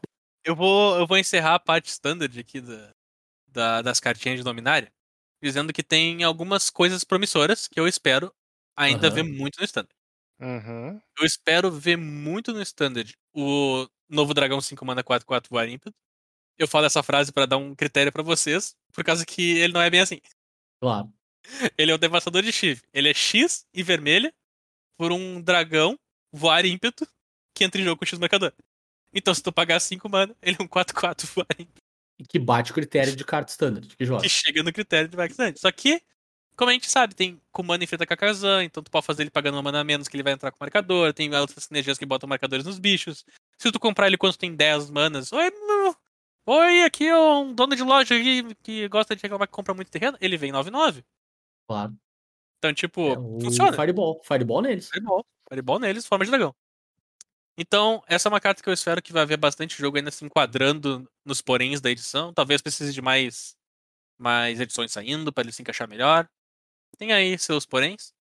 Ah, outra carta que eu espero ver muito jogo, talvez não agora na saída de bola, é Migração do Rebanho. E essa carta aqui tem texto. Essa é massa. Essa aqui tem texto, cara. Então, Migração do Rebanho é um feitiço de 7 mana. Então começa não agradando muito, né? Ele tem Domain, que é uma mecânica da edição. Então ele faz coisas baseado na quantidade de tipos de terreno que tu tem. Tu vai idealmente ter mais que três tipos para esse tipo de carta aqui. E o domain dessa carta é 7 mana, tu cria uma ficha de criatura besta verde 3 3 para cada tipo de terreno. Então se tu tiver os 5 terrenos em campo, tu vai meter 5 tokens. Show. Tá ali os nossos gloriosos pay, pay, pay for what you get. E então o que acontece é o seguinte: ele tem um segundo, porém, que é pagar duas mana, descartar ele, ou seja, ele tem reciclar, que não é reciclar, Ah, e tu vai procurar um terreno básico no teu deck, revelar e colocar na tua mão. E ganhar 3 de vida. Então ele tem reciclar E- terreno básico, que não é reciclar terreno é, básico. ele tem channel também, se tu quiser chamar, né? É, Tem tem canalizado. Então, duas mana, descarta essa carta, procura um terreno básico, coloca na tua mão e tu ganha 3 de vida. O negócio ajuda teus próximos domains, ajuda a te Uhum. achar terreno básico e é um, pay, um payoff pra quando tu tiver muita mana. Então Tá, eu honestamente espero ver essa carta aí no futuro T2. Eu tenho que fazer uma pergunta. Ele bota na tua mão, não bota em jogo, certo? Sim. Ele não fica uma 6-6 no campo de batalha. Não. Então eu não entendi qual é a vantagem. A vantagem é que tu vai poder usar o standard inteiro. Ah, E não são os três meses. E, e Tá, mais tá. que isso, né? Não só em standard, nos outros formatos também. Também. Mas, cara, eu, eu tenho que colocar uns 50 centavos nessa carta também, cara. Eu achei uma pena. Eu acho que ela, eu concordo contigo, eu gostaria de ver ela jogando pra caramba. Eu acho trimaço o efeito dela. Eu só achei uma pena que, dado o que a gente tem na edição, né, que é também legal de mencionar, a gente tem um ciclo de terreno comum de duas cores tipado, né, que é do jogo virado. Então, basicamente uma old dual nerfada aí, né, coisa mais perto que a gente já viu. Mas eu achei uma pena que ele não busca um card com tipo de terreno básico, assim. Nossa, ia ser muito forte. Tu É acha que por ia ser causa dos triomas, é. É por causa dos triomas. Ah, tu tem trioma. Claro, claro, claro, tu tem trioma. Nossa, tem trioma na edição. É, não, aí tu dá uma puxada mesmo. dá uma puxada forte. É, não, tu tem razão, tu tem razão. Eu não, não considerei o trioma, porque eu achei que ia ser tão legal tu poder puxar, puxar os terrenos que entra o jogo virado. É devagar, mas tu pega, puxa dois. Eu acho que ia ser legal pra carta, ia ser bacana, assim. É que É. não fosse os trioma, até dava pra considerar de fato. É, exato. dos Trioma trioma no não dá mesmo. faz essa carta ser bruta. Claro. Uhum. Tu, vai, tu ter um trioma em campo já é três tokens se tu vier castar Sim. isso. É que eu penso, se teu plano é castar esse troço pro máximo possível, com sete mana tu vai ter independente do trioma, quase, assim. É, é que teu Trioma plano, ajuda. não, teu plano não é castar, né? É ter uma maneira de pegar os terrenos que tu precisa no turno Justo. certo. Justo. E ter um payoff no final. Entendi. Que seria a migração no rebanho. Mas eu concordo, Então- cara, eu, eu gosto da carta. Eu acho ela show É. demais. Esse é o meu, esses são os meus two cents para cartas que ainda vão aparecer bastante. Não que não tenha mais cartas, inclusive eu tô, eu tô vendo aqui pelo menos umas quatro cartas. Que se vocês quiserem que eu mencione, eu menciono, cara. Não, deixa eu perguntar, Bê. Tem uma que eu tenho curiosidade, assim, se já tá vendo o jogo. Eu acho que deve ver, porque eu achei ela bem balanceada também. Que é o Ertai. Eu imagino que nessas shells preta X deve ter alguma que usa, talvez até no Esper ahn, Rafine, tu falou mais cedo, né? É a cara dele funcionar, né? Que é duas branco, o branco, azul e preto por uma 3-2 lampejo. Criatura lendária Frexiano Humano Mago. Quase não cabe na carta. Ele tem lampejo, e quando ele entra campo de batalha, tu escolhe até um. Anula a mágica, habilidade ativada ou habilidade desencadeada alvo, seu controlador compra uma carta. Ou destrói outra criatura ou planeswalker, seu controlador compra uma carta. Cara, eu achei bem balanceadinho, achei bem legal. O efeito é impactante, é, é versátil, mas não é puxado demais. É uma carta que eu tenho esperança de ver. Tem cara de carta T2, assim, ao meu ver. É, é legítima carta T2, cara. Eu encontro ela de vez em quando nos decks Grixis. Grixis, pode crer. é onde eu mais mesmo. vendo ela. Mas Não, não, se, não se fixem nisso, daqui a pouco aparece deck de outra combinação de cor. É que a gente Claro. tá focando muito nas combinações de cores que tem Trioma por enquanto. Claro, que é faz sentido, justamente né? Ajuda, né? Grixis, Grixis, Jund. ah, Naya, por enquanto não, mas vocês, vocês pegaram a ideia. Claro. E daí não, não, não impede que nenhuma outra coisa apareça depois pro Ertai. O Ertai não é uma carta que tu soca 4 no deck. Claro, concordo. Talvez um, talvez dois. Por causa que o- ele é uma carta muito mais tempo do que propriamente reativa e solucionadora. Uhum, Porque ele devolve a carta pro oponente. Ele, claro. Ele tira o imediato, mas devolve pro oponente a carta. Então tu sai com um Uhum. bicho 3-2 na mesa. claro. É isso que acontece. É, ele é. Ele fica melhor quanto mais específico é o plano do teu oponente, né? Quanto, acho que quanto mais linear que as cartas do oponente são redundantes, ele vai ficando pior. Agora, se o oponente tem um ou dois Haymakers muito específicos que ele precisa resolver pro plano de jogo dele funcionar, assim, aí tu devolve uma carta pra ele feliz da vida, sabe? Porque as cartas dele têm um power level muito discrepante entre si, né? Então ele é, é uma carta muito versátil, eu acho que ele, ele concorda contigo, ele vai ter seus momentos de alta, momento de baixa. Dificilmente vai ter quatro num deck, assim, tem que. É, até porque ele não é uma carta que- condição, assim, sabe? Ele não é uma carta que te volta no jogo. Claro, ele é uma carta concordo. que compensa a tua curva. Então se tu já tá curvando, tu Uhum, fazer um Ertai é meio que selar o jogo. Meio Perfeito. que sela o jogo. É, ele, é, que ele não se encaixa no win more, porque ele é o win final. Uhum. É tipo, tu baixou ele pra fazer o, o, o N do win. É, e- ele garante a, É. vitória. né? É, Então, porque ele, ele é quase, fecha o ca- caixão. entre muitas aspas, tá? Ele é quase uma mágica de turno extra, no sentido que ele pula o turno do teu oponente, basicamente, É. assim. Tipo, se tu curvar o drop 2, Vampiro 3-2, pra um drop 3, o Vampiro 3-3 que pega uma carta, que exila uma criatura do Grave pra pegar uma mágica. Só aí tu já tá batendo 6, cara. Claro. Se teu oponente resolve fazer uma mágica daqui um, dois turnos de 4, 5 mana pra tentar resolver o board e fazer um attack, acabou o jogo. Claro. Não, e até Acabou se teu oponente dele e fez. vida cara. É, e até se teu oponente fez a mágica, né? Tu pode desvirar, fazer o airtime, matar o bicho e atacar igual, sabe? Então, O o Ertai, ele é bruto nesse ponto, mas ele não vai ser múltiplas cópias que tu vai encontrar, não. Concordo, cara. Eu, é, é o tipo de carta que eu acho que vai ver jogo no, na vida quase inteira dele do Standard, mas ele vai estar lá, ele vai ser um, um player, mas não vai Ele- ser um ele driver, pode assim. aparecer como carta de sideboard, cara. Ele também tá Também. se encaixa nesse tipo de. Perfeito. Precisa mudar teu plano, né? Alguma coisa Hum. do tipo. Show? Uhum. Mas ah, uma coisa que eu não pude deixar de observar aí que o Bernardo mencionou, mas não mencionou, é Jund, né? Bernardo, Eu, eu, eu fiquei bem quieto, cara, porque eu, eu conheço meu público. Bernardo, vai ter Jund nesse formato, né, Não, mas, mas- vamos ser honestos, né? Mas que vai ter, já tá tendo. Hum. Jundizeira, gurizada, voltou o Jund, Jund, que maravilha. Esse Mas- podcast é um podcast Mas muito não tem. Jund, né, cara? É Nós três gostamos muito de Jund, né, cara? Impressionante.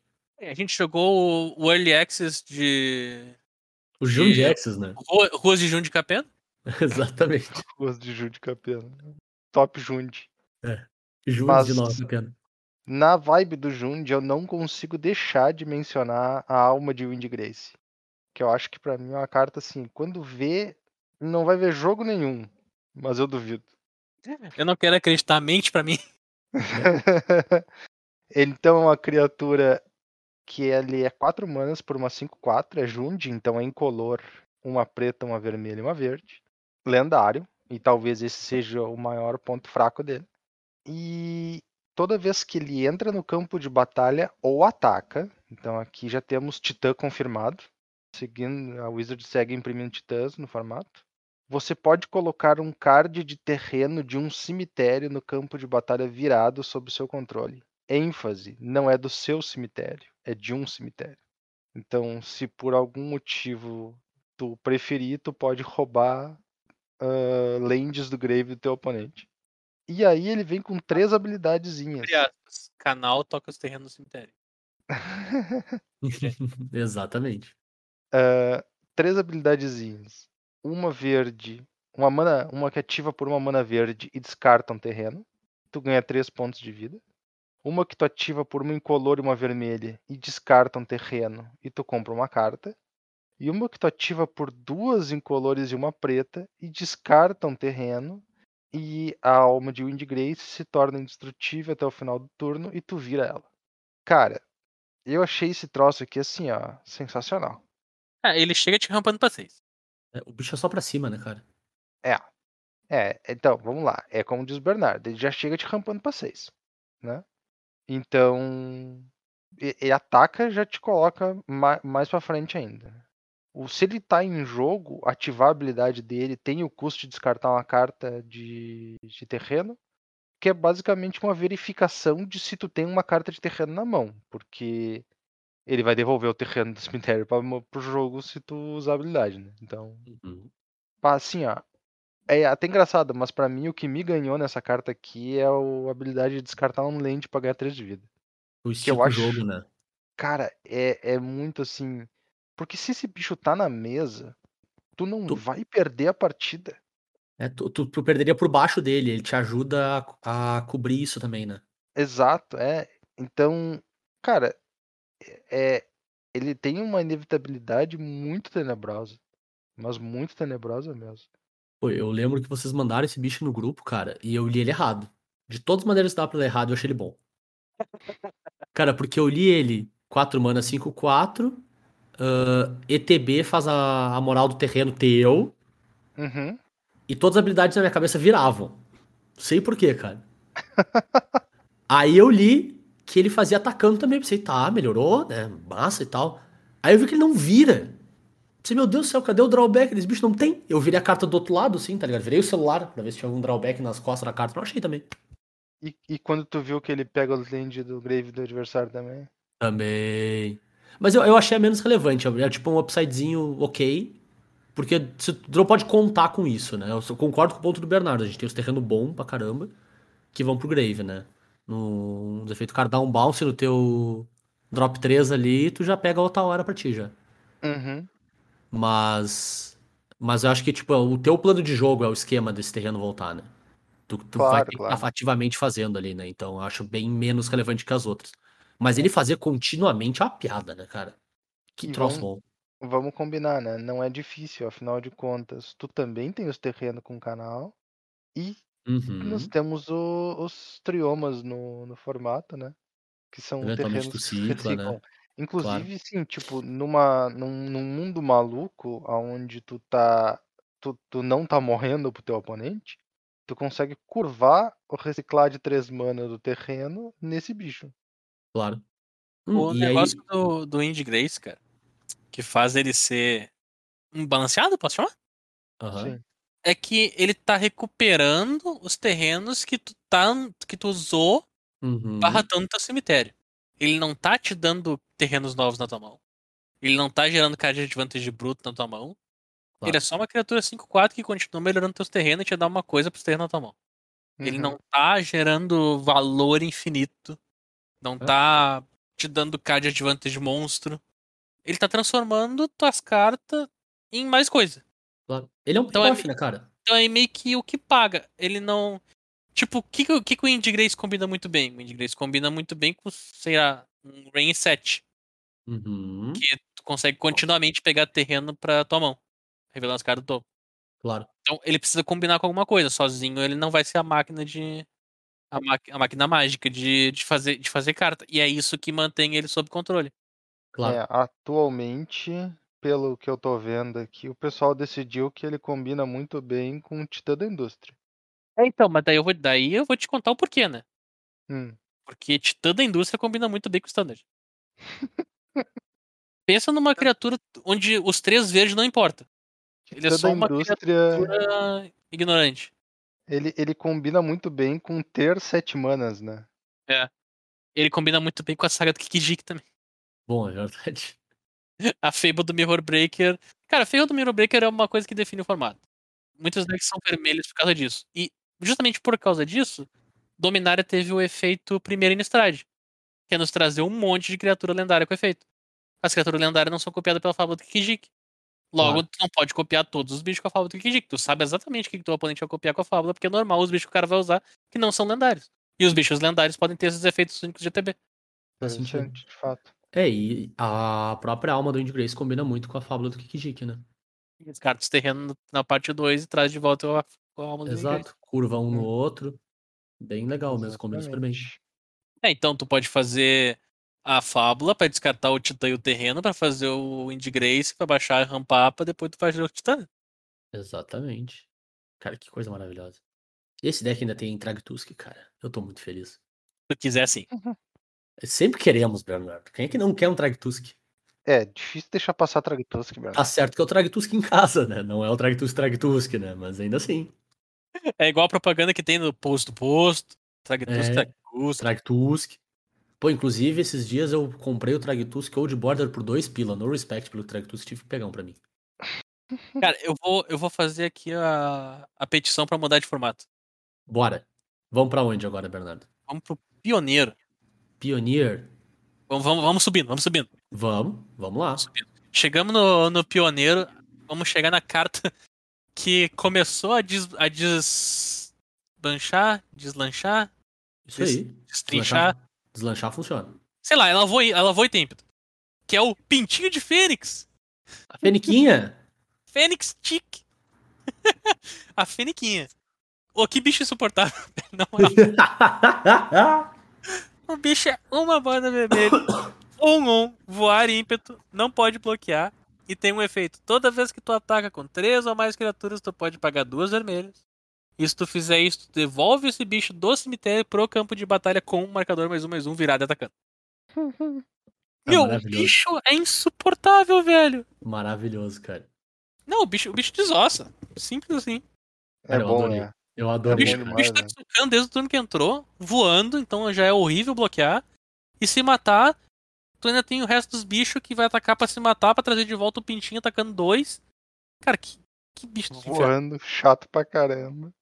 Voando. Nossa, velho. Pintinho de Fênix já chegou pra causar. E, e causou, cara. Acho que tinha três decks no último challenge top 8 com quatro pintinhos de Fênix.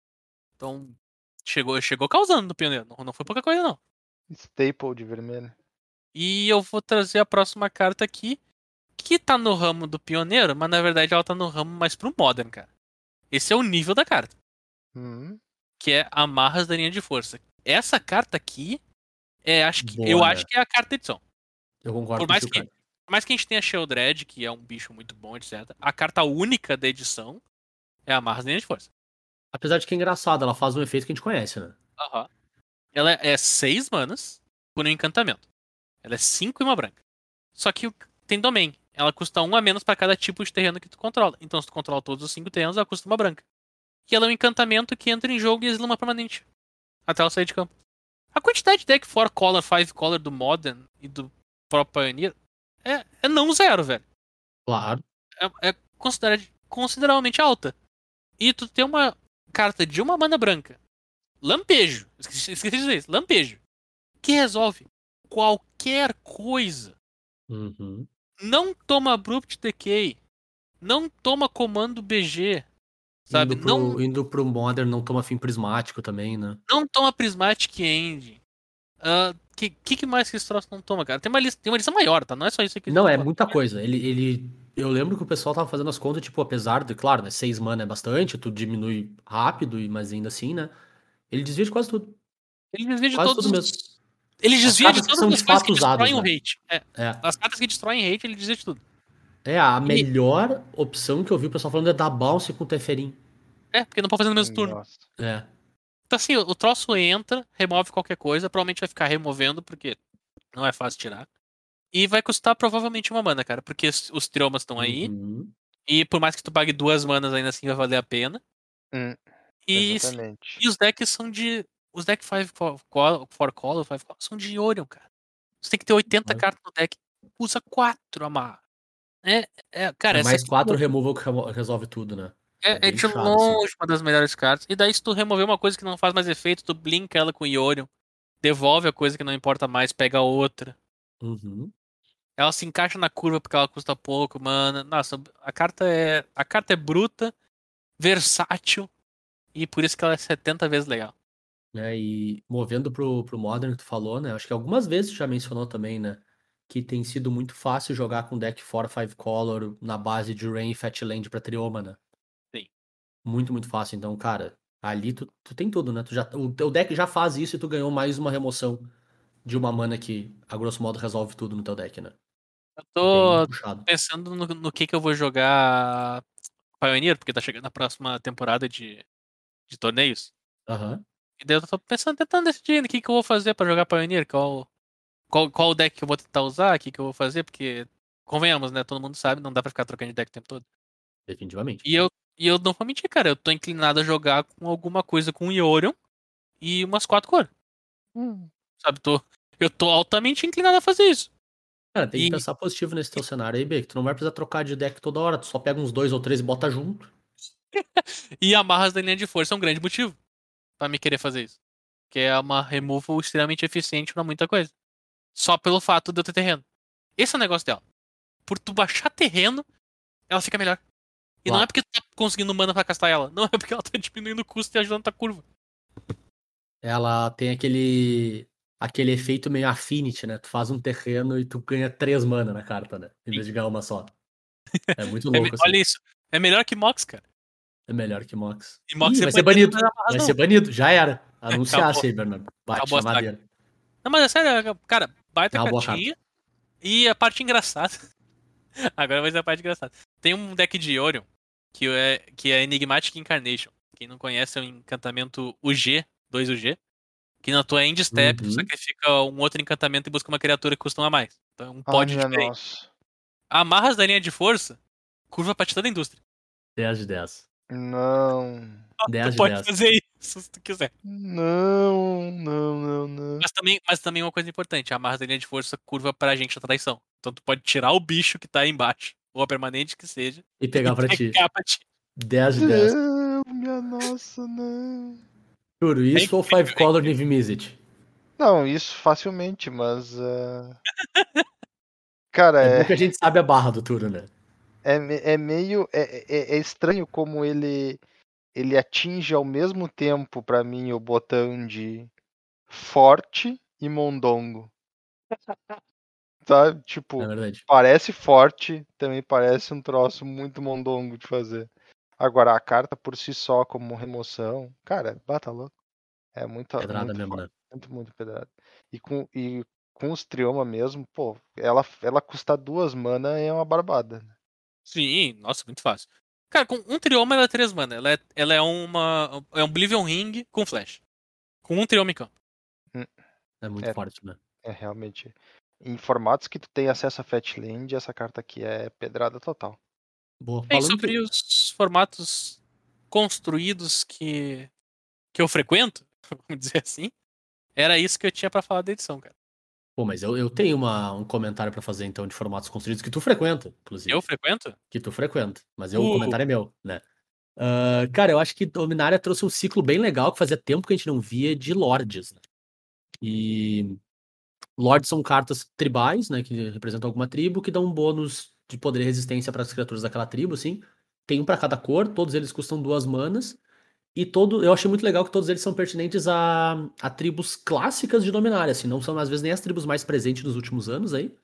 Mas no branco a gente tem soldado, no azul a gente tem tritão, no preto a gente tem clérigo, no vermelho a gente tem goblin e no verde a gente tem elfo. E eu acho que pelo menos três deles, eu vou falar de dois, outro eu vou falar de um, ah, são cartas que têm casas, assim, né? Eu não acho que vão fazer esses decks subirem de tier necessariamente, apesar de eu achar que um deles tem potencial sim. E mas eu acho que são cartas relevantes e fazia tempo que a gente não viu um suporte tribal bom, assim, sabe? Os decks tribais, eles tradicionalmente já são frágeis porque eles envolvem ter board, tem muita criatura, e eles costumam perder para decks que têm pilhas de valor. E hoje pilhas de valor são bem, ah, vamos dizer assim, proeminentes em formatos eternos, né? Então foi legal ver um suporte tribal assim forte, vamos ver que tipo de impacto vai ter. Por enquanto não tiveram um grande impacto assim. Talvez o primeiro deles ah, tenha um pouco mais, que é o Goblin, que é o vermelho que eu vou trazer, que é o mestre de Horda de Hundfeld. Ah, uma e uma vermelha por um Goblin Guerreiro 1-1, que dá mais um mais um pros seus outros Goblins. E ele tem uma habilidade que diz: toda vez que ele ou outro Goblin que tu controla morre, exila a carta do topo do teu Grimório. Se ele for um Goblin, tu pode conjurar até o final do teu próximo turno. Que é um efeito que eu achei muito forte, assim. Sim. Ele te dá um alcance nervosíssimo, assim, pra, pra deck de Goblin, né? Muito forte tu ter esse tipo de, de efeito de poder transformar todas as tuas criaturas em recursos, se tu tomar uma remoção. se tu tomar um, um board wipe, alguma coisa assim. Ao mesmo tempo que ele abre um caminho para alguns combos, aí goblins gostam de sacrificar, tem goblin que sacrifica goblin para fazer mana e tal. Então ele abre uma porta para umas jogadas bem nervosas, assim. Eu achei o efeito dele muito forte, eu acho que ele é o mais relevante dos três que a gente vai falar aqui. Pelo menos é o que tem a, eu não sei se ele é a carta mais forte necessariamente, mas ele é a carta que tem a casa mais pronta para receber e abusar o efeito dele, assim. Eu, eu posso dizer que ele é o Lorde mais único dentre os, dentre os Lords Goblins, cara. Ah, com Hum. certeza. Porque o. Lorde Goblin de duas mana insira, insira aqui uma carta. Uhum, Não é tinha. isso aí. Claro. Os Goblin mana começa. O Goblin Lord é três mana. No geral, lords de duas manas são raros, né? Eh, Já eram poucos que existiam. Não, ele Uhum. é, ele é raro, concordo. É, e, e, e aí a gente já pode ver assim, né? A, a diferença grande que foi do clássico do Magic sempre ser os lords de três mana. Agora sai um ciclo de lords aí de, de duas manas, né? Não nem um só, é um ciclo. Sim, Era quase exclusividade do Merfolk, né? É. Os Lords de duas mana. É, e não só são duas mana, como todos eles têm um efeito bem pertinente, né? Sim, Bem pertinente mesmo. todos eles têm. Eles não são só uma aura. Te dá Claro, mais um, mais um. É, e... E- Esse chega a quase a ser o bônus do troço. claro. E a jogada que eu achei louca, por isso que eu acho que ele é o mais relevante, né? A gente tem um deck já de combo Goblin. Não é um deck tier 1 do formato, longe disso. Mas é o deck que usa o. Agora não vou lembrar o nome dele em português, o Conspicuous Snoop. Que é o Goblin que deixa tu ativar a habilidade de Goblin do topo do teu deck. Né? Tu pode conjurar Goblin do topo do deck. E tu pode. Ele pode ativar, usar as habilidades ativadas de todos os Goblins que estão no topo do teu deck, né? E agora tu consegue combar só com o Snoop, esse bicho e o Kikijiki no topo. Porque tu faz um monte de cópia, né? Quantas tu quiser. Do né? Mestre. Tu vai ficar. Não, do, do próprio. O Snoop se copia, né? ah, os Então tu faz uma cópia, aí tu copia de novo, copia de novo, copia de novo, tu vai terminar com um de pé, né? Uhum. E aí no final do turno, quando tu tiver que sacrificar, tu vai sacri- resolvendo uma habilidade por uma, até que eventualmente o topo do teu deck vai ser o Goblin, tu deixa sacrificar Goblin pra dar dano. E aí tu sacrifica todo e aí tu sacrifica as cara. cópias que estão com a- a- o trigger na pilha. Então, abre uma porta pra ser mais. É mais uma avenida, é uma avenida fácil, tu depende menos de colocar um Goblin específico no topo, né? Ah, o deck tá aí, sabe? Se é bom o suficiente, eu acho que não é. Mas é mais uma avenida. Eu acho que o, o esquema do mestre é mais no deck agressivo, explosivo e tal, mas tá aí. É uma casa mais pronta pra ele, né? Eu, eu adoro que esse deck ele pode usar Goblin Matrona. Ele usa. Mas ele adora a Matrona piorada que coloca a carta. Perfeito, né? E que te faz jogar contra cor ainda, né? Sim. É maravilhoso. É que ah, tem uns, tem uns Goblin preto que saíram das Master. Tem o Goblin que é uma removal. Nossa, Claro. É, não, o, o próprio Goblin que deixa tu sacrificar Goblin pra dar dano, ele é preto, né? É. Que é o Towing Condition, de fato, ali. Mas, movendo adiante, né? O segundo que eu trago aqui é a Visionária da Coroa de Folhas, que é o Lord Elfo, né? Tinha que trazer, óbvio, obrigação moral fazer isso aqui. Verde, verde para um elfo druida, que teus outros, também é um 1. Os teus outros elfos também recebem mais um, mais um. E toda vez que tu conjura uma mágica de elfo, tu pode pagar uma verde. Se fizer isso, compra um card. Eu acho que é o efeito mais forte entre todos os verdes que a gente tem, apesar de que eu não acho que é o que joga melhor. Ah, eu não falei sobre, mas essa aí é a carta que mais tá vendo jogo no Legacy. Ah, faz sentido pra O caramba. deck, o deck É. Elfo de Legacy olhou pra essa carta e abriu um sorriso. Isso, opa! sim. Quatro, É. por favor. É, é bom quando tem berço de geia, né, cara? Coisa boa poder usar berço de geia. Que alegria. E... Mas acho que por isso que talvez no Modern não seja a casa dela. É difícil tu fazer mana o suficiente pra te conseguir ficar investindo nesse efeito, né? Talvez seja um deck que comece a usar mais Nictus pra tentar fazer uma coisa do tipo. Mas eu, é eu tenho mais expectativa, porque afinal de contas é elfo, tem que ter, né? Minha obrigação moral nesse planeta Terra. Mas eu não acho que tem uma casa modern muito pronta pra ele ainda, assim. O deck não, não acho que ele vai saltar de patamar por causa desse bicho, não. Mas é top. Baita carta. Valeu, Wizards. É forte pra caramba, É, né? forte pra caramba. Eu acho o melhor efeito entre todos os lords, assim. É, assim, No ele, ele é um Lorde que ele tá te fazendo um efeito pra te comprar outros elfos. Daí Exatamente. tu pensa, porra, eu tô fazendo um elfo pra comprar mais um elfo, pra comprar mais um elfo. Eu não quero comprar elfo, cara. É É que, que é no- o que O Legacy tu transforma um elfo num berremote. Claro. Não, é que eu acho que a moral é que, tipo, talvez a gente coloque um pouco de peso demais, né? Ele é um lord de duas mana, que talvez te compre umas duas cartas no decorrer do jogo. Tá louco, isso é uma monstruosidade já, sabe? Não precisa comprar pra todos os elfos que tu faz também. Acho que que esse é, é- o- esse é é o sweet spot, né? É formatos e formatos. O, o Modern, ele quer formatos. muito mais que tu faça Lord Elf, Lord Elf, Lord Elf, Lord Elf e bata 5-5. Exatamente. E propriamente faça um elfo pra gerar valor, pagar uma mana a mais, comprar uma carta e etc. Vai. Uhum. Claro, concordo 100%. E por É. fim, a gente tem o, o tal o deck que já é Tier 1, né? Então, talvez estão dando demais pro, pros ricos já. Pois é, né? Que Vou absurdo. trazer, vou trazer aqui o, o cl- claramente uma das cartas mais fortes da edição, ou pelo menos uma das que entra no melhor deck, que é o Catamágicas Vodaliana, que é o, o Lorde Tritão. Ele também é duas mana, ele também é uma 1-1. Esse aqui tem lampejo. E ele faz os tritões ganhar mais um mais um, no caso os outros, mas ele também tem habilidade. A habilidade dele é sacrifique um tritão, anula mágica, não de criatura alvo, a menos que seu controlador pague um. Então, cara, essa, essa é aquela velha e boa habilidade que tá lá, tu não quer usar, e teu oponente também não quer que tu use. Uhum. Concordo 100%. Então, então vocês dois fazem um acordo, o teu oponente não vai conjurar as mágicas dele de medo de tu usar habilidade, geralmente. E tu vai ficar feliz que ele não tá conjurando as mágicas dele e vai lá tentar ganhar o jogo dele rapidão. É, Sem mentira, eu achei essa cartinha bem boa mesmo. Ah, claro que hoje em dia já não é, é, tipo já não é mais prevalecente né, no, no formato. Mas sempre que jogou o deck de Tritão usava Curse Catcher, e esse aqui transforma teus bichos tudo num Curse Catcher. Então, Claro. É, Agora tu pode trocar o Curse Cat pelo drop 1 que fica 2-2 Uhum. e, e usar esse bicho. aí. Claro. Não, e o, o ponto que tu falou, Turo, é- pra mim é o sweet spot dessa carta, né? Quanto menos tu ativar a habilidade dela, melhor. Uhum, Que tu, tu anula a carta que teu oponente não vai nem jogar. Exato. Só pra ele existir, cara. É maravilhoso, assim. E tipo, não é nada, não é nada. Por ele ter lampejo, às vezes o teu oponente não vê chegando. Também.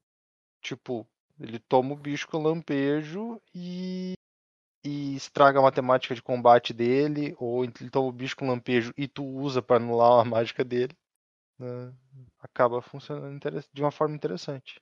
Aí, como o deck costuma usar Either Vial, né, cara? Tu, tu abre a porta de fazer Vial pra um Lord e fazer esse outro da tua mão como quase um overrun no meio do combate lá pra ganhar. Os bichos estão atacando, tomaram mais dois, mais dois agora. Perder esse, brother. Já era. Interessante. Eu, eu acho uma carta boa também. É, é engraçado, é, ele, ele pra mim ele é o oposto do elfo. Ele tem o deck que usa a habilidade dele muito bem, apesar de talvez a habilidade ser a mais fraca de todos os lords, assim. Que a gente trouxe, no caso, né? É interessante. B, pra onde é que a gente sobe agora? Pra onde é que tu quer subir?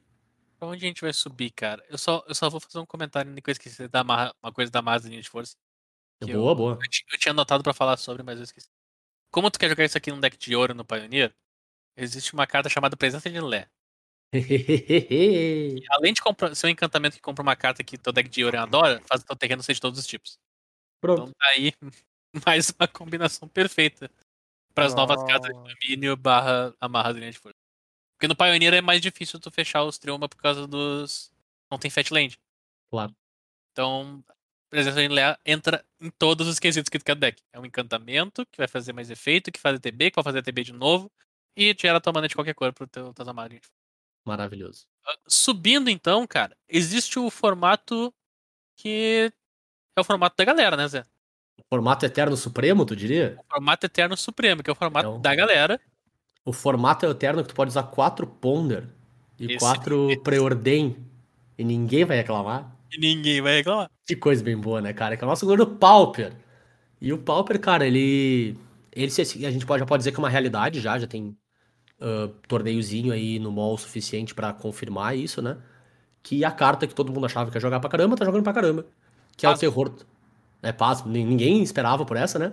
Que é o terror tolariano, ele realmente é o terror. 6 e uma azul por uma serpente 5-5 com o Ward 2, que é a mais nova habilidade favorita da Wizards aí, e eu acho uma baita escolha de habilidade. A, a, parênteses aqui. A Wizards acertou muito nessa mecânica, né, cara? Salvaguarda é É genial. show, né? É Ela legal. não é resistência à magia, então o bicho eventualmente pode morrer. Ela só diz assim, ó. Cara, esse bicho tá aqui pra te encher o saco no turno que ele entra e ficar ali. Uhum, Se tu quer matar ele depois, tu pode. Mas agora não é pra te matar. Sabe? Ele tá exatamente. aqui pra fazer isso e não morrer por uma carta normal de duas mana. Essa salvaguarda é incrível, cara. Ela se encaixa perfeitamente naquele troço de tirar a infinitabilidade do, do Hexproof, que era horrível, e colocar uma carta que diz assim: demora um pouco pra resolver, vai te custar um pouco mais, mas tu pode. Claro. E, e no caso do terror especificamente, né, ele também tem uma habilidade de que ele custa um a menos pra ser conjurado pra cada mágica instantânea ou feitiço no teu cemitério. Então, se tu trabalhar, teu plano de jogo der muito certo ali, ele funciona quase como o seu do Hexproof, né? Tu faz cedo o suficiente pro teu oponente nunca conseguir resolver. Né? Então, só que o teu plano de jogo tem que funcionar muito bem pra isso acontecer. Então é tem esse give and take legal assim, né? Não é famoso não tem almoço grátis, né? E, cara, é uma carta que ela entrou muito bem no formato. Ela funciona tanto em shells bem focadas mesmo em conjurar um monte de mágica instantânea feitiço, no sentido de cantrip, uh, carta de só um pouquinho de seleção ali, uma mana compra carta e tal, e que faz isso de maneira meio turbo, que já usava uma carta de 4 manas que faz uma XX, onde X é o número de mágica instantânea feitiço que tu tem tanto no cemitério quanto no exílio. Então é quase um terror tolariano em forma de mágica aí, né? Mas ele também entrou em decks que não necessariamente são tão dedicados assim, sabe? Então decks de controle no geral estão usando ele como finisher, ele é um finisher barato. Tu não tem pressa de fazer ele, né? Tu pode fazer ele facilmente no próprio sétimo turno mesmo, mas por um custo de mana muito baixo. Então tu consegue manter tuas respostas de pé, consegue manter tua counterspell, tua, tua anulação, teu, teu removal ali. Então tá preparado para lidar enquanto tu aplica a pressão no oponente. Cara, ele funciona com uma beleza, assim. Ele, cara, tem tudo pra ser uma das cartas que define o formato, assim a partir da, do lançamento de Dominário. Bem bom mesmo, cara. Pra felicidade do Bernardo, que adora também o deck de. Agora eu não lembro em português, é Serpentine Curve. Como é que é em português, Beto? Lembra? Cara, Serpentine Curve, tu me lembra disso. É, curva serpentina, né? Acho que é isso mesmo, é curva serpentina. É, então, show. Então, e pra tua felicidade, teu deckzinho ganhou um brinquedo novo. Pra quem tava curioso, a gente procura, porque às vezes as traduções acabam indo pra um lugar diferente. E Claro. Countdown vira Eridir. É foda, né? Então, Aqui, vamos ver. A gente tá sempre molhado. Curva serpentina, tava certo, olha só. Eu achei que a tradução literal não ia pegar, mas deu certo. Show demais. E agora acho que a gente sobe pro formato for fun da galera? Acho que é o formato mais popular. Eu acho que sim. A gente pode Sim. chamar ele de maior formato? Mais abrangente, com certeza. O, ma- o ma- maior formato tem na questão do tamanho do deck, né? Bom, isso é verdade. Porque mesmo insistindo, o máximo que a galera do construído conseguiu ficar era 80. Apesar de que eu vi um Battle of Wits de 500 cartas esses dias que eu fui orgulhoso. Pô, eu achei bonito, cara. Tinha seis fileiras de terreno no mall, assim, cara. Que coisa bonita. Minha nossa. Bora lá, então. Cartinhas de Commander. Matheus, tu quer começar com essas cartinhas de Commander? Cartinhas de Commander, vamos lá. Eu trouxe uma cartinha de Commander que eu achei um comandante muito interessante, mas também é uma cartinha bacana, chamado Méria, Erudita da Antiguidade. Uma incolor, uma vermelha e uma verde, por uma criatura 3-3. Ou seja, ela é comandante de deck Gruul. E o que, que a gente não tinha ainda de deck Gruul, pelo menos no meu entendimento, a gente não tinha deck Gruul de artefato. Mentira. Mentira, tudo. Togodama tá aí pra te provar errado. Tô got- Togodama, artefatos, true. Artefatos, é, é verdade, é muito artefato. é. Fazer pedra. Aham, aham. Ah, então, ela tem a seguinte habilidade. Tu vira um artefato que não seja uma ficha desvirado que tu controla e adiciona uma mana verde. E além disso, tu vira dois artefatos que não são fichas desvirados que tu controla e tu exila a carta do topo do teu Grimório e pode jogar nesse turno. Ela, por um lado, tem a restrição complicada de que tu não pode usar fichas para ativar o efeito dela. Por outro lado, ainda bem que tu não pode usar fichas para ativar efeito dela, É verdade. porque a gente tem tido uma facilidade muito grande de criar fichas de artefato. né? Recentemente a gente tem muitas cartas, tem feito tesouro e tudo mais, então ficou muito fácil mesmo de tu encher a mesa de artefato que são fichas. Agora essa carta que eu achei bem bacana porque ela te dá a- o quadro completo, né? Se tu tem os Uhum. artefatos, ela pode usar os artefatos para fazer mana e pode usar os artefatos para comprar carta, entre aspas. Então, pô, eu achei assim, pra Commander, não é exatamente uma coisa de um power level muito alto, mas é uma cartinha bem bacana. Ela já faz parte de um deck de combo modern, tá? Só pra trazer alegria parte. pro dia de vocês. Já. Ótimo, ótimo. Combo modern é, é bom. A Mox de criatura lendária funciona com a América, é uma beleza. A Mox de criatura lendária funciona que é uma beleza. Ok, ok, faz sentido. E eu vou lembrar do discurso que eu fiz quando saiu a Mox, essa aí de, das criaturas lendárias, que é não cometam o erro de pensar que ela não é uma Mox. Porque ela é uma Mox. E ela vai subir de preço porque ela é uma Mox. E chegou o momento, ela é 200 vezes legal. Ela é 200 vezes legal. A gente tem pelo menos uma Mox que conseguiu ser fracassada, né? Mas Mas ainda assim É. tem o nome de Mox e estamos na guarda. é disputa. A disputa é grande. Bom, É, é quem tá, quem tá muito na guarda sou eu, inclusive.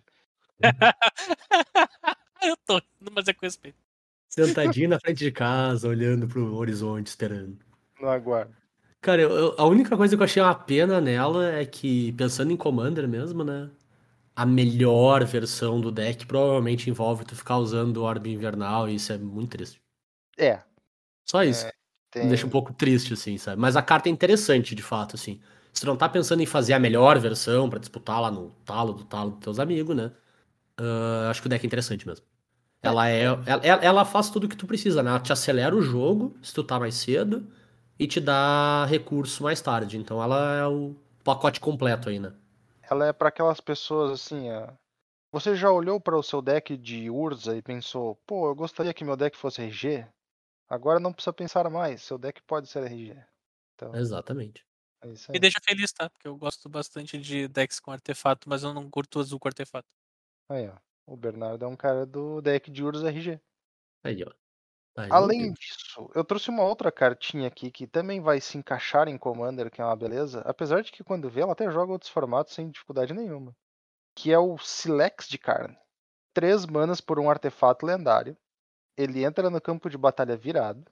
Aí ele tem a seguinte habilidade estática: os jogadores não podem pagar pontos de vida para conjurar mágicas nem ativar habilidades que não sejam habilidades de mana. Isso aqui é, é tipo assim, é inocentemente porrada, sabe? O cara não percebe, mas ele ele faz uma diferença grande. E além disso, ele tem a habilidade de pagar X, virar ele, exilar ele e destruir cada permanente que não seja de terreno com um valor de mana igual ou inferior a X. E só pode ativar como feitiço. Então ele também é um Pernicious Deed, entre aspas. né? Uhum. com alguns detalhezinhos diferentes, né? Mas de- no genérico bem, bem semelhante. Quem quiser criar caos, tá aí uma cólera mono blue. Mas também é uma Cara, Color 5 Color, né? Pra, pra Commander, essa restrição de tu não poder pagar ponto de vida pra conjurar mágica e nem ativar habilidade, tem muito deck que quebra as pernas legal. Uhum. Mas mesmo, mesmo. Então, É, eu concordo contigo, cara. E o, o bônus do Pernicious Deed em outras combinações de cores aí eu acho bem relevante também, cara. Tu uhum, dá um alcance bem legal para uns decks que às vezes não tinham. Isso é um custo bem relevante, né? É, não é um alcance de graça, tu vai destruir coisa tua também eventualmente no processo. Então é Sim. bem, bem balanceado nesse sentido também, como o próprio Pernicious Deed é também, né? Então, cara, eu, eu concordo. Eu não me surpreenderia também de ver ela fazendo uma outra aparição de sideboard por aí em formatos construído padrão, assim. claro, com certeza. Vou eu trazer minhas cartinhas de Commander, cara. Eu vou dar um bis de uma carta que eu já falei mais cedo no T2 também. Que eu acho que é uma carta que vai ser bem interessante no Commander, cara. Que é o Ertai. Gente falou do Ertai mais cedo, né? No, no outro bloco, cara. Eu acho uma carta bem relevante pra T2, exatamente pelo ponto que a gente mencionou. Que Commander às vezes é muito feito de tu resolver uma ou outra mágica muito impactante pra fazer o teu plano de jogo funcionar ou terminar, né? E às vezes tu não tem tanta redundância naquele efeito no deck, então tu devolver uma carta pra pessoa que tá tentando resolver essa mágica, né? É bem inócuo, muitas vezes, assim, sabe? Eu acho um efeito bem relevante. Tem uma porrada de deck de Blink por aí que pode, entre muitas aspas, locar o jogo na volta do Ertai, né? Como a gente vê Uhum. com Vencer e outro tipo de carta meio similar, assim. Mas eu tenho uma expectativa do Ertai como comandante, cara. E pelo efeito até que a gente também mencionou mais cedo no Lore de Tritão, né?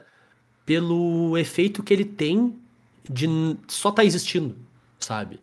O quanto ele modifica a dinâmica do jogo por ele estar na tua zona de comando, sabe? E fazer com que o jogo seja quem que vai querer arriscar resolver uma coisa super relevante, sendo que o cara do Ertai tá com o na zona de comando. Ele tá te mostrando, cara, tá na tua frente. Como que a dinâmica do jogo altera? Eu não acho que ele é um comandante muito dominante, eu não acho que ele é muito forte, assim. Mas acho que o jogo onde ele tá presente é muito interessante. Sabe? Fica um jogo muito bacana de navegar, assim. Então eu tenho expectativas positivas quanto a ele. E nessa mesma onda, eu eu vejo ele também, aí pensando no teu formato favorito aí, Toro, no Duel também, cara. Ele parece um comandante legal de Duel, assim. Eu consigo enxergar esse efeito dele, tipo assim, cara, eu vou anular o teu comandante todo jogo e eu vou te dar uma carta qualquer no topo do teu deck, sabe? Então, bem relevante, assim, cara, acho interessante. Fico com uma 3-2, uma 3-2 não é desprezível no formato, assim. Então eu acho uma alternativa bacana pra uma Shell B de controle, assim. É.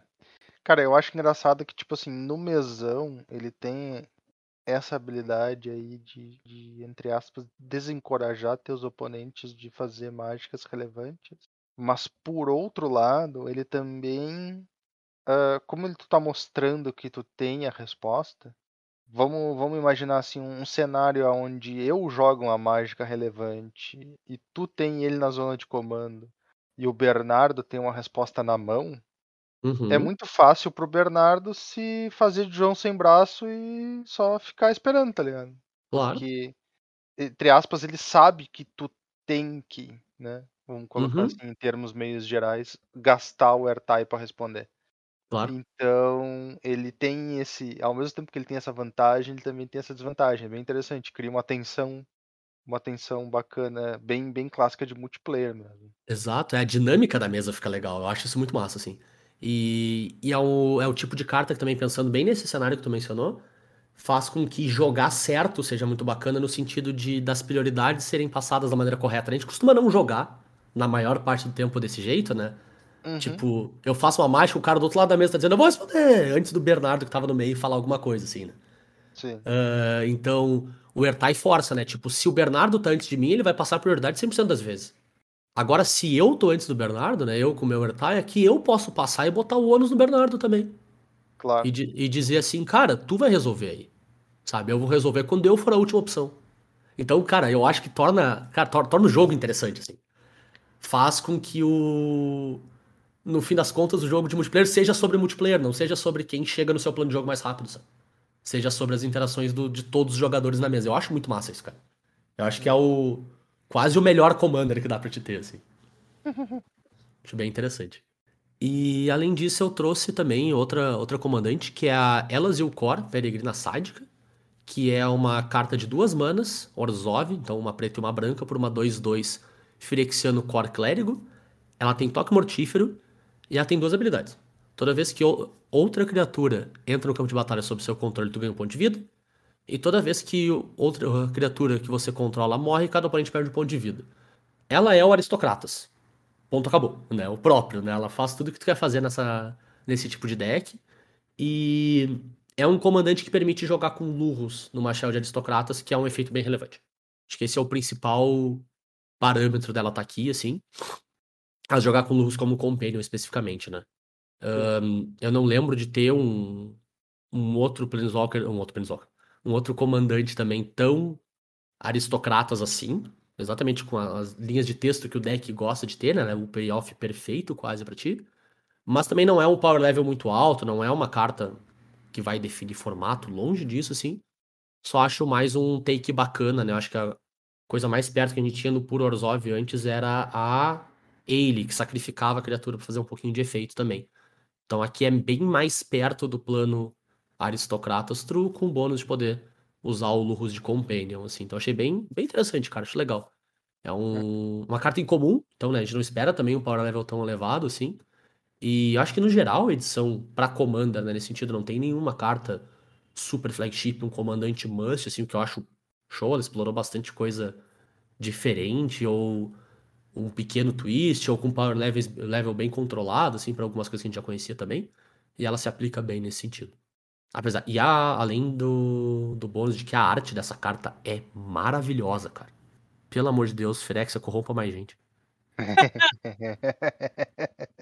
10 Eu de gosto, 10, cara. da, eu, eu gosto da ideia das cartas Ferexiana, cara. Não vou mentir. A, a arte das cartas e o que eles fazem as cartas fazer, eu acho que eles nunca. Ah, é uma frase muito forte, tá? Porque vamos me provar errado muito fácil. Nunca erraram a mão em carta firexiana. Elas podem ter envelhecido mal com o jogo, mas elas sempre foram fortes dentro de um padrão, num plano. Uhum, Uhum. Elas podem ter envelhecido mal com o jogo. Claro. As cartas firexianas antigas deixaram de ser fortes. Mas elas sempre foram impactantes na época que elas estavam lá. E dizendo Claro. assim, a gente é o firexiano, a gente faz um troço diferente, custo de mana, CMC, CMC legal ali, e vamos pra frente. É, e, e outra coisa, né, cara? Tipo, tu pega. É independente da era, né? A mesma pegada, assim, tu lê uma carta, entre muitas aspas, que tá no mundo dos Phyrexianos na história, né? E tu lê uma- o texto de uma carta que não, dentro da mesma edição, sem olhar pra arte, sem olhar pra nome, sem olhar pra nada. Tu lê a caixa de texto, tu sabe dizer quais são Phyrexianas ou não. Elas Hum. têm uma identidade de efeito que é explorado muito característica, assim, né? Então, é, cara, é, é, um, é uma das melhores coisas de- do mundo de Firexiano Magic. é quando tá naquele intervalo entre uma era firexiana e outra, e eles ficam dando dica, colocando o Aham. símbolo firexiano no meio das artes aleatoriamente. Eu lembro que da primeira vez que saíram, que eles anunciaram que existia firexiano. Uhum. E daí o pessoal foi, começou a voltar, cara. Tinha uma carta que era uma árvore. É, A arte era uma árvore. E no tronco da árvore tinha um símbolo firexiano indicando que, que eles já estavam lá, a gente só não tinha percebido. Sim. Um Pode crer. incrível assim. Cara, e tem a de. Tem uma de. Que ela não é de Ixalan, ela é de uma outra edição, uma edição de Commander, eu acho até. Ela é de Só que- Modern Horizons 1. É, só que a carta, é, tipo assim, a carta está em Ixalan, né? E ela é uma. um artefato jorrando óleo firexiano.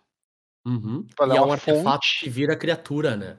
É um artefato que vira criatura e ela é uma fonte, no caso, tipo, que nem um chafariz, só que de óleo firexiano em vez de água. Muito legal mesmo, cara. E fico triste que aparentemente Ixalan vai estar tudo bem com Ixalan, né? Porque vai ser depois da marcha das máquinas. Aí ou vai saber também, né? Pode ser só Misdirection. Mas eu queria dinossauro Frexiano, cara. Cara, é. Ia ser top 3 coisa mais true que já fizeram no mundo de Magic. Tipo, Porra. Convenhamos, cara. Imagina. Imagina um Ripjaw Raptor. Tá ligado? Todo corrompidão. Ser do, como é que é o, o, o Dreadmaw firexiano? Exato, Infect. 6 mana, 6, 6, trampo Infect. Toma. Não, cara, porque me lembra. Não sei se vocês já leram, é uma, é uma saga de quadrinho favorita, nunca tenho lido muitas também. Old Man Logan. Uhum. Vocês já viram? Desconheço. É uma, Eu- uma saga. Passa bem na frente, assim, ela é bem isolada do, do restante do mundo da Marvel aí. Na moral que o, o Wolverine ficou velho, os Estados Unidos foi pro caramba, quase não tem mais herói, quase todo mundo morreu. E o- os Estados Unidos é governado por algumas facções de vilão, assim. E aí, enfim, independente do setup, tem uma parte que o Logan tá atravessando o país de carro e aparece o Venom dominando um Tiranossauro Rex. É mais ou menos como eu imagino um dinossauro flexiano.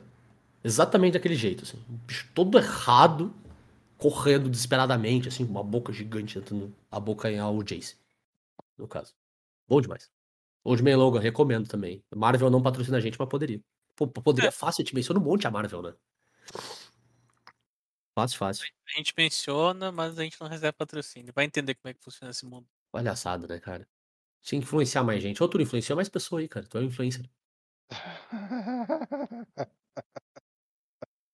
Eu acho que a minha esfera de influência já é perigosamente grande. Hum. X. Perto X. Apertando X. Bom, a gente passou na parte do grande e na parte do perigoso. Sim.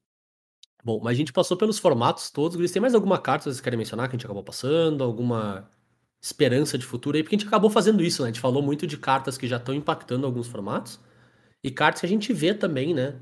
Com uma certa expectativa que possam, em especial nesses formatos que evoluem um pouco mais devagar, como Commander da vida, né? Que não é uma coisa tão, tão imediatista assim, né?